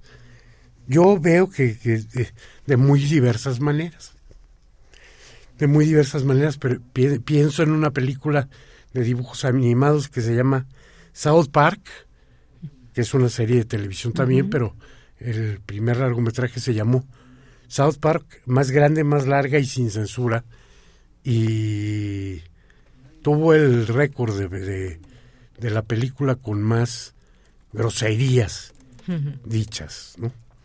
Groserías que a veces les llamamos malas palabras y pues uno piensa cuáles son las palabras malas, todas las o palabrotas dicen otros. palabras o palabrotas. en fin, este hay veces que el tono es más hiriente que la propia palabra, entonces no lo sé. Hay tantas y tantas películas en las que las malas palabras son importantes. El albur, la peor época del cine mexicano, sin embargo tenía gran éxito de taquilla, eran las películas de ficheras y del albur. Y este y pues ahí están todavía para el que quiera curiosar esa época siniestra de los la primera parte de los años 80. Luego están tantas y tantas películas con las palabras de amor, como lo que va a destrabar un conflicto, lo que va a resolver las, las cosas. Luego están las películas con las palabras de rebeldía. Ahí, bueno, pues mi favorita seguirá siendo, y por algún tiempo yo creo, el discurso de Charles Chaplin en El Gran Dictador, una, una película este, eh, notable y en la que el discurso pacifista del este del peluquero judío que por una coincidencia de parecido físico ha sustituido al Führer y aprovecha su llegada al micrófono para en lugar de desatar la guerra hacer un llamado a la paz universal, a la fraternidad, a que todos los hombres nos tratemos como, como iguales. Un ejemplo verdaderamente notable de cómo fue eh, Chaplin cuando por fin se decidió a hablar y hacer uso de la palabra. Ya había hablado, ya nos había dicho mil cosas, pero ahora con el uso de la, de la palabra. Luego están muchas películas con las palabras inspiradoras. Es un tipo de cine que a mí no me gusta mucho, pero que hay que reconocer. Y sin duda también es muy importante, y lo ha sido cada vez más, el cine con las palabras mágicas, desde el hocus pocus hasta el abracadabra y pasando por la cinematografía tailandesa, por supuesto por Harry Potter y la cinematografía británica y vamos, hasta en el cine mexicano tenemos palabras mágicas por ahí y es un género importante en el que valdría la pena eh, detenerse. Pero Hoy quiero hablar de las películas que tienen que ver con la palabra en abstracto o con el efecto de las palabras de alguna manera. Hay, por ejemplo, una novela que se volvió película, una novela de Simón Winchester eh, con Sean Penn y Mel Gibson, El profesor y el loco, o Razón y locura, que le pusieron también, que es una historia sobre dos personajes peculiares. Eh, un filólogo aficionado que está tratando de hacer un diccionario que a la larga va a ser el diccionario de Oxford, uno de los más importantes diccionarios, en las que este hombre, con sueños desmedidos, aparentemente, quiere un diccionario en el que las palabras estén acompañadas además por referencias a cuándo han sido utilizadas en la literatura. Y va a encontrar la complicidad con un personaje peculiar, que es un psiquiatra encerrado en un este establecimiento eh, carcelario eh, por un asesinato que fue por error, mata a una persona creyendo que se está defendiendo del que lo ha amenazado de, muerte y acaba con un inocente. Total, hasta la viuda termina por perdonarlo porque es sincero ese, ese asunto. Y de pronto, pues ella en su encierro pide sus libros y se convierte en uno de los más grandes aportadores de citas para ese diccionario de Oxford. Y luego, incluso con el nombre de palabras mágicas para romper un encantamiento, nos encontramos un documental de Mercedes Moncada, un documental este, sobre Nicaragua y la desilusión que sobrevino después de que en el momento del alzamiento zapatista, dice la directora, y yo estoy de acuerdo por mi cercanía en ese momento con ellos también, todos fuimos la mejor versión de nosotros mismos. ¿Qué fue lo que pasó después? ¿Qué fue lo que pasó después que llegó la corrupción y se contaminó todo? Y todo lo metaforiza con su vida y con un lago que cada vez está más puerco. Yo sí sé lo que pasó, creo que casi todo el mundo lo sabemos. Tiene nombre y apellido y se llama Daniel Ortega. Otra, otra película con ese mismo nombre, de palabras mágicas, La huella del silencio, le pusieron por acá. Es una película sobre el deletreo, esa práctica tan importante en las escuelas de Estados Unidos, en las que un investigador, un profesor que investiga sobre religiones y que es muy, por su propia religión, muy apegado al estudio de la cábala, descubre grandes virtudes en su, en su hija, en, en este uso de la palabra, y de ahí decide impulsarla a ese encuentro con Dios que él ha buscado a través de la palabra. Una película verdaderamente interesante. Y, nada más para que no se me queden las ganas de mencionarla, aunque hubo varias, varias más.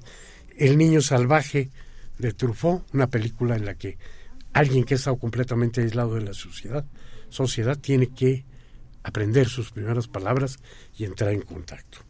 Y la sociedad de los poetas muertos. Claro. Una película en la que la poesía les cambia la vida a una generación de adolescentes. Exactamente. Bueno, pues aquí además se notan las que dijiste al principio por el tema del corazón, del maíz, y yo agregaría, para no irnos sin Ayotzinapa, el paso de la tortuga también. Adelante. Muchas gracias, gracias Carlos. Y continuamos ahora con Cultura. Cultura RU.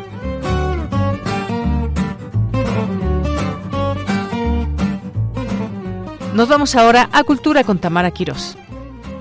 Yanira, qué gusto saludarte y saludar a las y los que nos escuchan a través de las frecuencias de Radio UNAM. Esta tarde tenemos información del Festival Cultura UNAM. Ya hemos abierto espacios para hablar de la primera edición de este encuentro que se realizará a partir de mañana. Hay diversas actividades. Una de ellas es la que realiza la Coordinación de Difusión Cultural y la Cátedra Extraordinaria Gloria Contreras en Estudios de la Danza y sus vínculos interdisciplinarios en el marco de este Festival Cultura UNAM 2022 presentarán incrustaciones. Para saber más detalles de este proyecto, nos enlazamos vía telefónica con Raiza Pomposo, coordinadora de la Cátedra Extraordinaria Gloria Contreras en Danza y sus vínculos interdisciplinarios, maestra en filosofía, bailarina y creadora de poesía escénica y performática con especialidad en historia del arte, por la Universidad del Claustro de Sor Juana. Raiza Pomposo, bienvenida a este espacio radiofónico. Platícanos sobre este proyecto, cómo convergen la poesía, la danza, el videoarte, esta reflexión colectiva.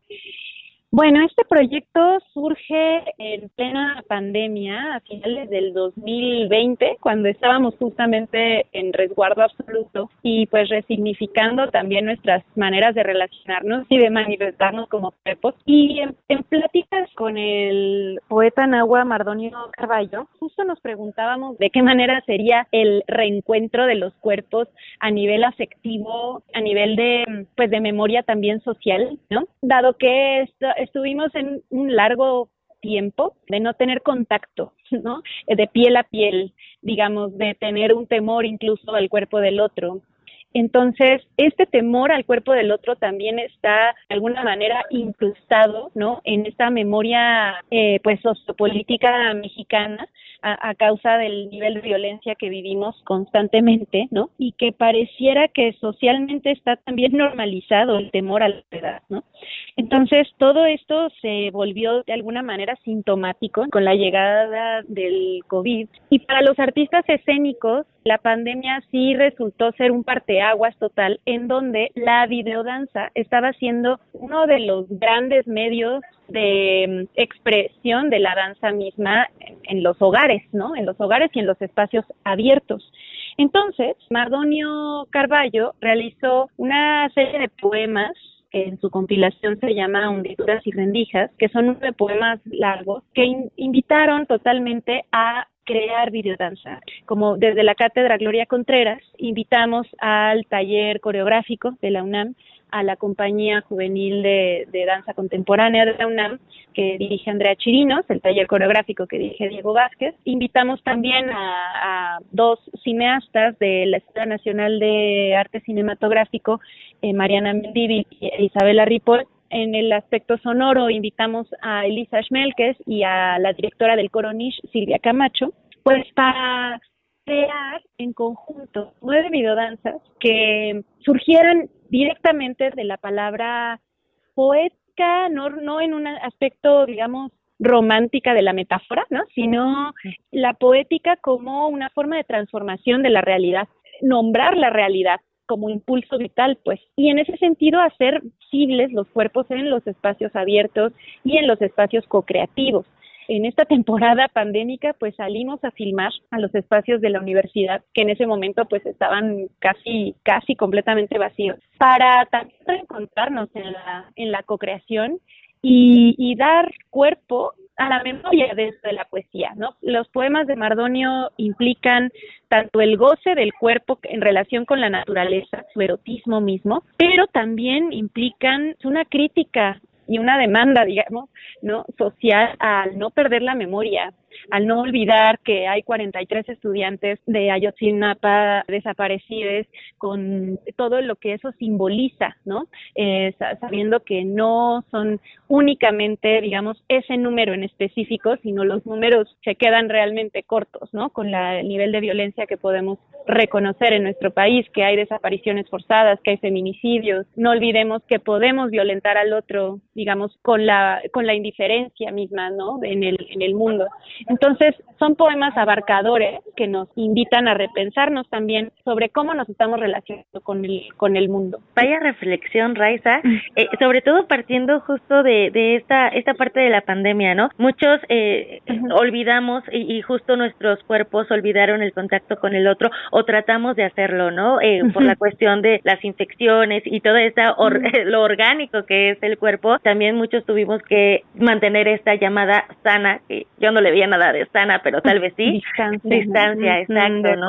Eh, sí, reincorporarnos al mundo otra vez, desde el mundo laboral hasta el salir de tu casa, ir en un transporte público, el sentir el calor humano, porque no lo podemos evitar, ¿no? Y hacerlo además a través de la reflexión poética del cuerpo, o sea, de, cómo nos podemos mover o, o cómo podemos sentir, creo que es bastante interesante y sobre todo esta otra parte que rescato mucho, la indiferencia, ¿no? Porque realmente si los cuerpos desaparecidos que no solamente son materia, sino hay historias detrás de ellos. Exacto, y justo porque también son materia, eh, la importancia de repensar la experiencia, digamos, corporal con el mundo, incluyendo la ausencia, y cómo se incrusta toda experiencia en el cuerpo. Por eso a este proyecto le llamamos incrustaciones, porque justo es cómo se está incrustando el temor al otro, cómo se incrustan las ausencias, cómo se incrusta el placer, la caricia, el abrazo, la mirada, ¿no? Cómo se incrusta mi experiencia con el agua o con, con la hormiga, ¿no? Entonces, eh, fue un proceso pues justamente muy hermoso porque nos hizo dar cuenta de que la creación colectiva, desde el simple hecho de que Mardonio nos dijo hagan lo que quieran con estas poesías, ¿no? O sea, es como, ahí está, y, y, finalmente se incrustan en nuestras danzas y en nuestras maneras de leerlas, por supuesto, con múltiples interpretaciones, y pues incrustándose de maneras bien distintas, ¿no? Eh, también culturalmente, porque generamos un mediometraje, o sea, después de, la, de las eh, videodanzas, ya entretejiéndolas como cuerpos mismos, terminó siendo un mediometraje vimos la necesidad de generar un libro, por supuesto con la poesía de Mardonio, pero también con los textos reflexivos de los coreógrafos que estuvieron implicados en el proyecto sobre el fenómeno del coreocinema, en donde concibe a la videodanza como tal, como eh, la relación entre el cuerpo y la cámara, como un mismo discurso, digamos, como un discurso completamente unido en donde la cámara no está filmando un cuerpo que danza, sino la cámara es ya parte de ese cuerpo. Entonces, analizamos justo el concepto de coreocinema con relación al de videodanza y generamos toda una propuesta eh, de cursos, de laboratorios y de charlas que implican justo reflexionar cómo generamos videodanza a partir de la relación con los espacios abiertos, por ejemplo, y lo que llamamos organicidad, ¿no? Que son pues videodanzas que se relacionan totalmente con lo vivo, cómo se relaciona la voz y el canto con la experiencia directa del cuerpo en la arquitectura, ¿no? Y todos los cursos los van a dar integrantes de incrustaciones. Por ejemplo, eh, quien hizo el diseño sonoro, Elisa Schmelkes y Silvia Camacho, van a dar el curso de La Voz del Cuerpo. Mariana Mendívil, quien fue codirectora de incrustaciones, ella también es artista de collage y toda la edición de incrustaciones la generó a partir de la técnica del collage. Rocío Becerril, que es la, una de las pioneras de la videodanza en México, va a dar un curso sobre videodanza y, espacios abiertos. Andrea Chirino, directora del, del ADAJU, va a dar un curso sobre cómo se relaciona la coreografía con la arquitectura a partir de la poesía, que es como lo, justamente lo que exploramos en incrustaciones. Entonces, bueno, va, va, a ser una oferta muy bella y el 8 de octubre en Casa del Lago vamos a realizar la clausura de incrustaciones, que va a consistir en tres desdoblamientos performáticos, en la intervención del Coronish en vivo, una charla entre Cintia García Leiva y Amanda de la Garza y una exposición con reflexiones de Jimena Fargas, Jimena Monroy y Renato González, que van a estar acompañadas de fotografías de Brenda Hernández Reyes. También les esperamos, por supuesto, en Casa del Lago, que agradecemos mucho que haya pues acogido el proyecto, el sábado 8 de octubre a las 12 del día, en el MUAC, justamente que vamos a tener la serie de nuestros cursos, eh, algunos de ellos van a ser en el MUAC, otros van a ser en Casa del Lago, y por supuesto, pues este primero de octubre a las seis de la tarde les esperamos en la sala Miguel Covarrubias para presenciar el estreno mundial de este mediometraje y la presentación del libro que va a estar a cargo pues del mismo Mardonio Carballo y de Boe Sotelo, directora de Danza UNAM. Excelente. Raiza Pomposo, pues hagámoslo colectivo y por supuesto tenemos esa cita el primero de octubre a las 18 horas en la sala Miguel Covarrubias y también con todas las actividades que se van a realizar hasta el 8 de octubre en el marco de este Festival UNAM, bastante interesante, un programa muy completo desde que se está realizando, ¿no? En esta sinergia con las distintas instancias de la UNAM. Te agradezco el compartirnos todo este proyecto creativo que han realizado para todo el público y que además pues es de acceso gratuito, ¿no? También mencionarlo. Exacto, todo es, es entrada libre, entonces eso también nos invita como bien lo dijiste, eh, hacer colectivo la experiencia. Muchas gracias por el espacio, Prisma. Raiza Pomposo es coordinadora de la Cátedra Extraordinaria Gloria Contreras en Danza y sus vínculos interdisciplinarios, perteneciente a Danza UNAM. Deyanira, con esto llegamos al final de esta sección. Les deseo que tengan excelente fin de semana. Yo regreso el lunes con más información. Gracias, Tamara. Nos escuchamos el lunes y nosotros nos escuchamos el día de mañana con más información para cerrar la semana juntos y el mes juntos. Además, 30 de septiembre ya mañana el último el último día del mes. Gracias a todo el equipo. Nos vamos a despedir con esto de Julio, este rapero estadounidense que murió a los 59 años, muy influyente en la década de los 90 y que pues en la escena música de, musical del hip hop y que alcanzó la fama en 95 con esta canción que estamos escuchando ya de fondo, Gangsta's Paradise. Con esto nos despedimos a nombre del equipo soy de Yanira Morán, que tenga buena tarde, buen provecho, hasta mañana.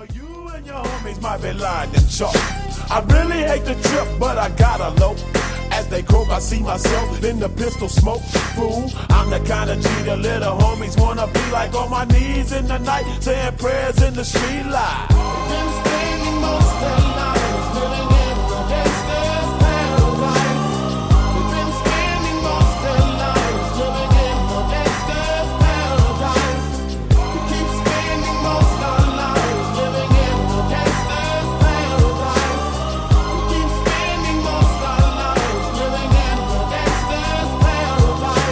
the situation they got me facing. I can't live a normal life. I was raised by the state, so I gotta be down with the hood team. Too much television watching got me chasing dreams. I'm an educated fool with money on my mind. Got my tin in my hand and a gleam in my eye. I'm a low out gangster, set tripping banker. And my homies is down, so don't arouse my anger. Fool, death ain't nothing but a heartbeat away. I'm living life, do or die. What can I say? I'm 23 now, but will I live to see 24 the way Radio UNAM presentó Prisma RU. Una mirada universitaria sobre los acontecimientos actuales. Prisma RU. Relatamos al mundo.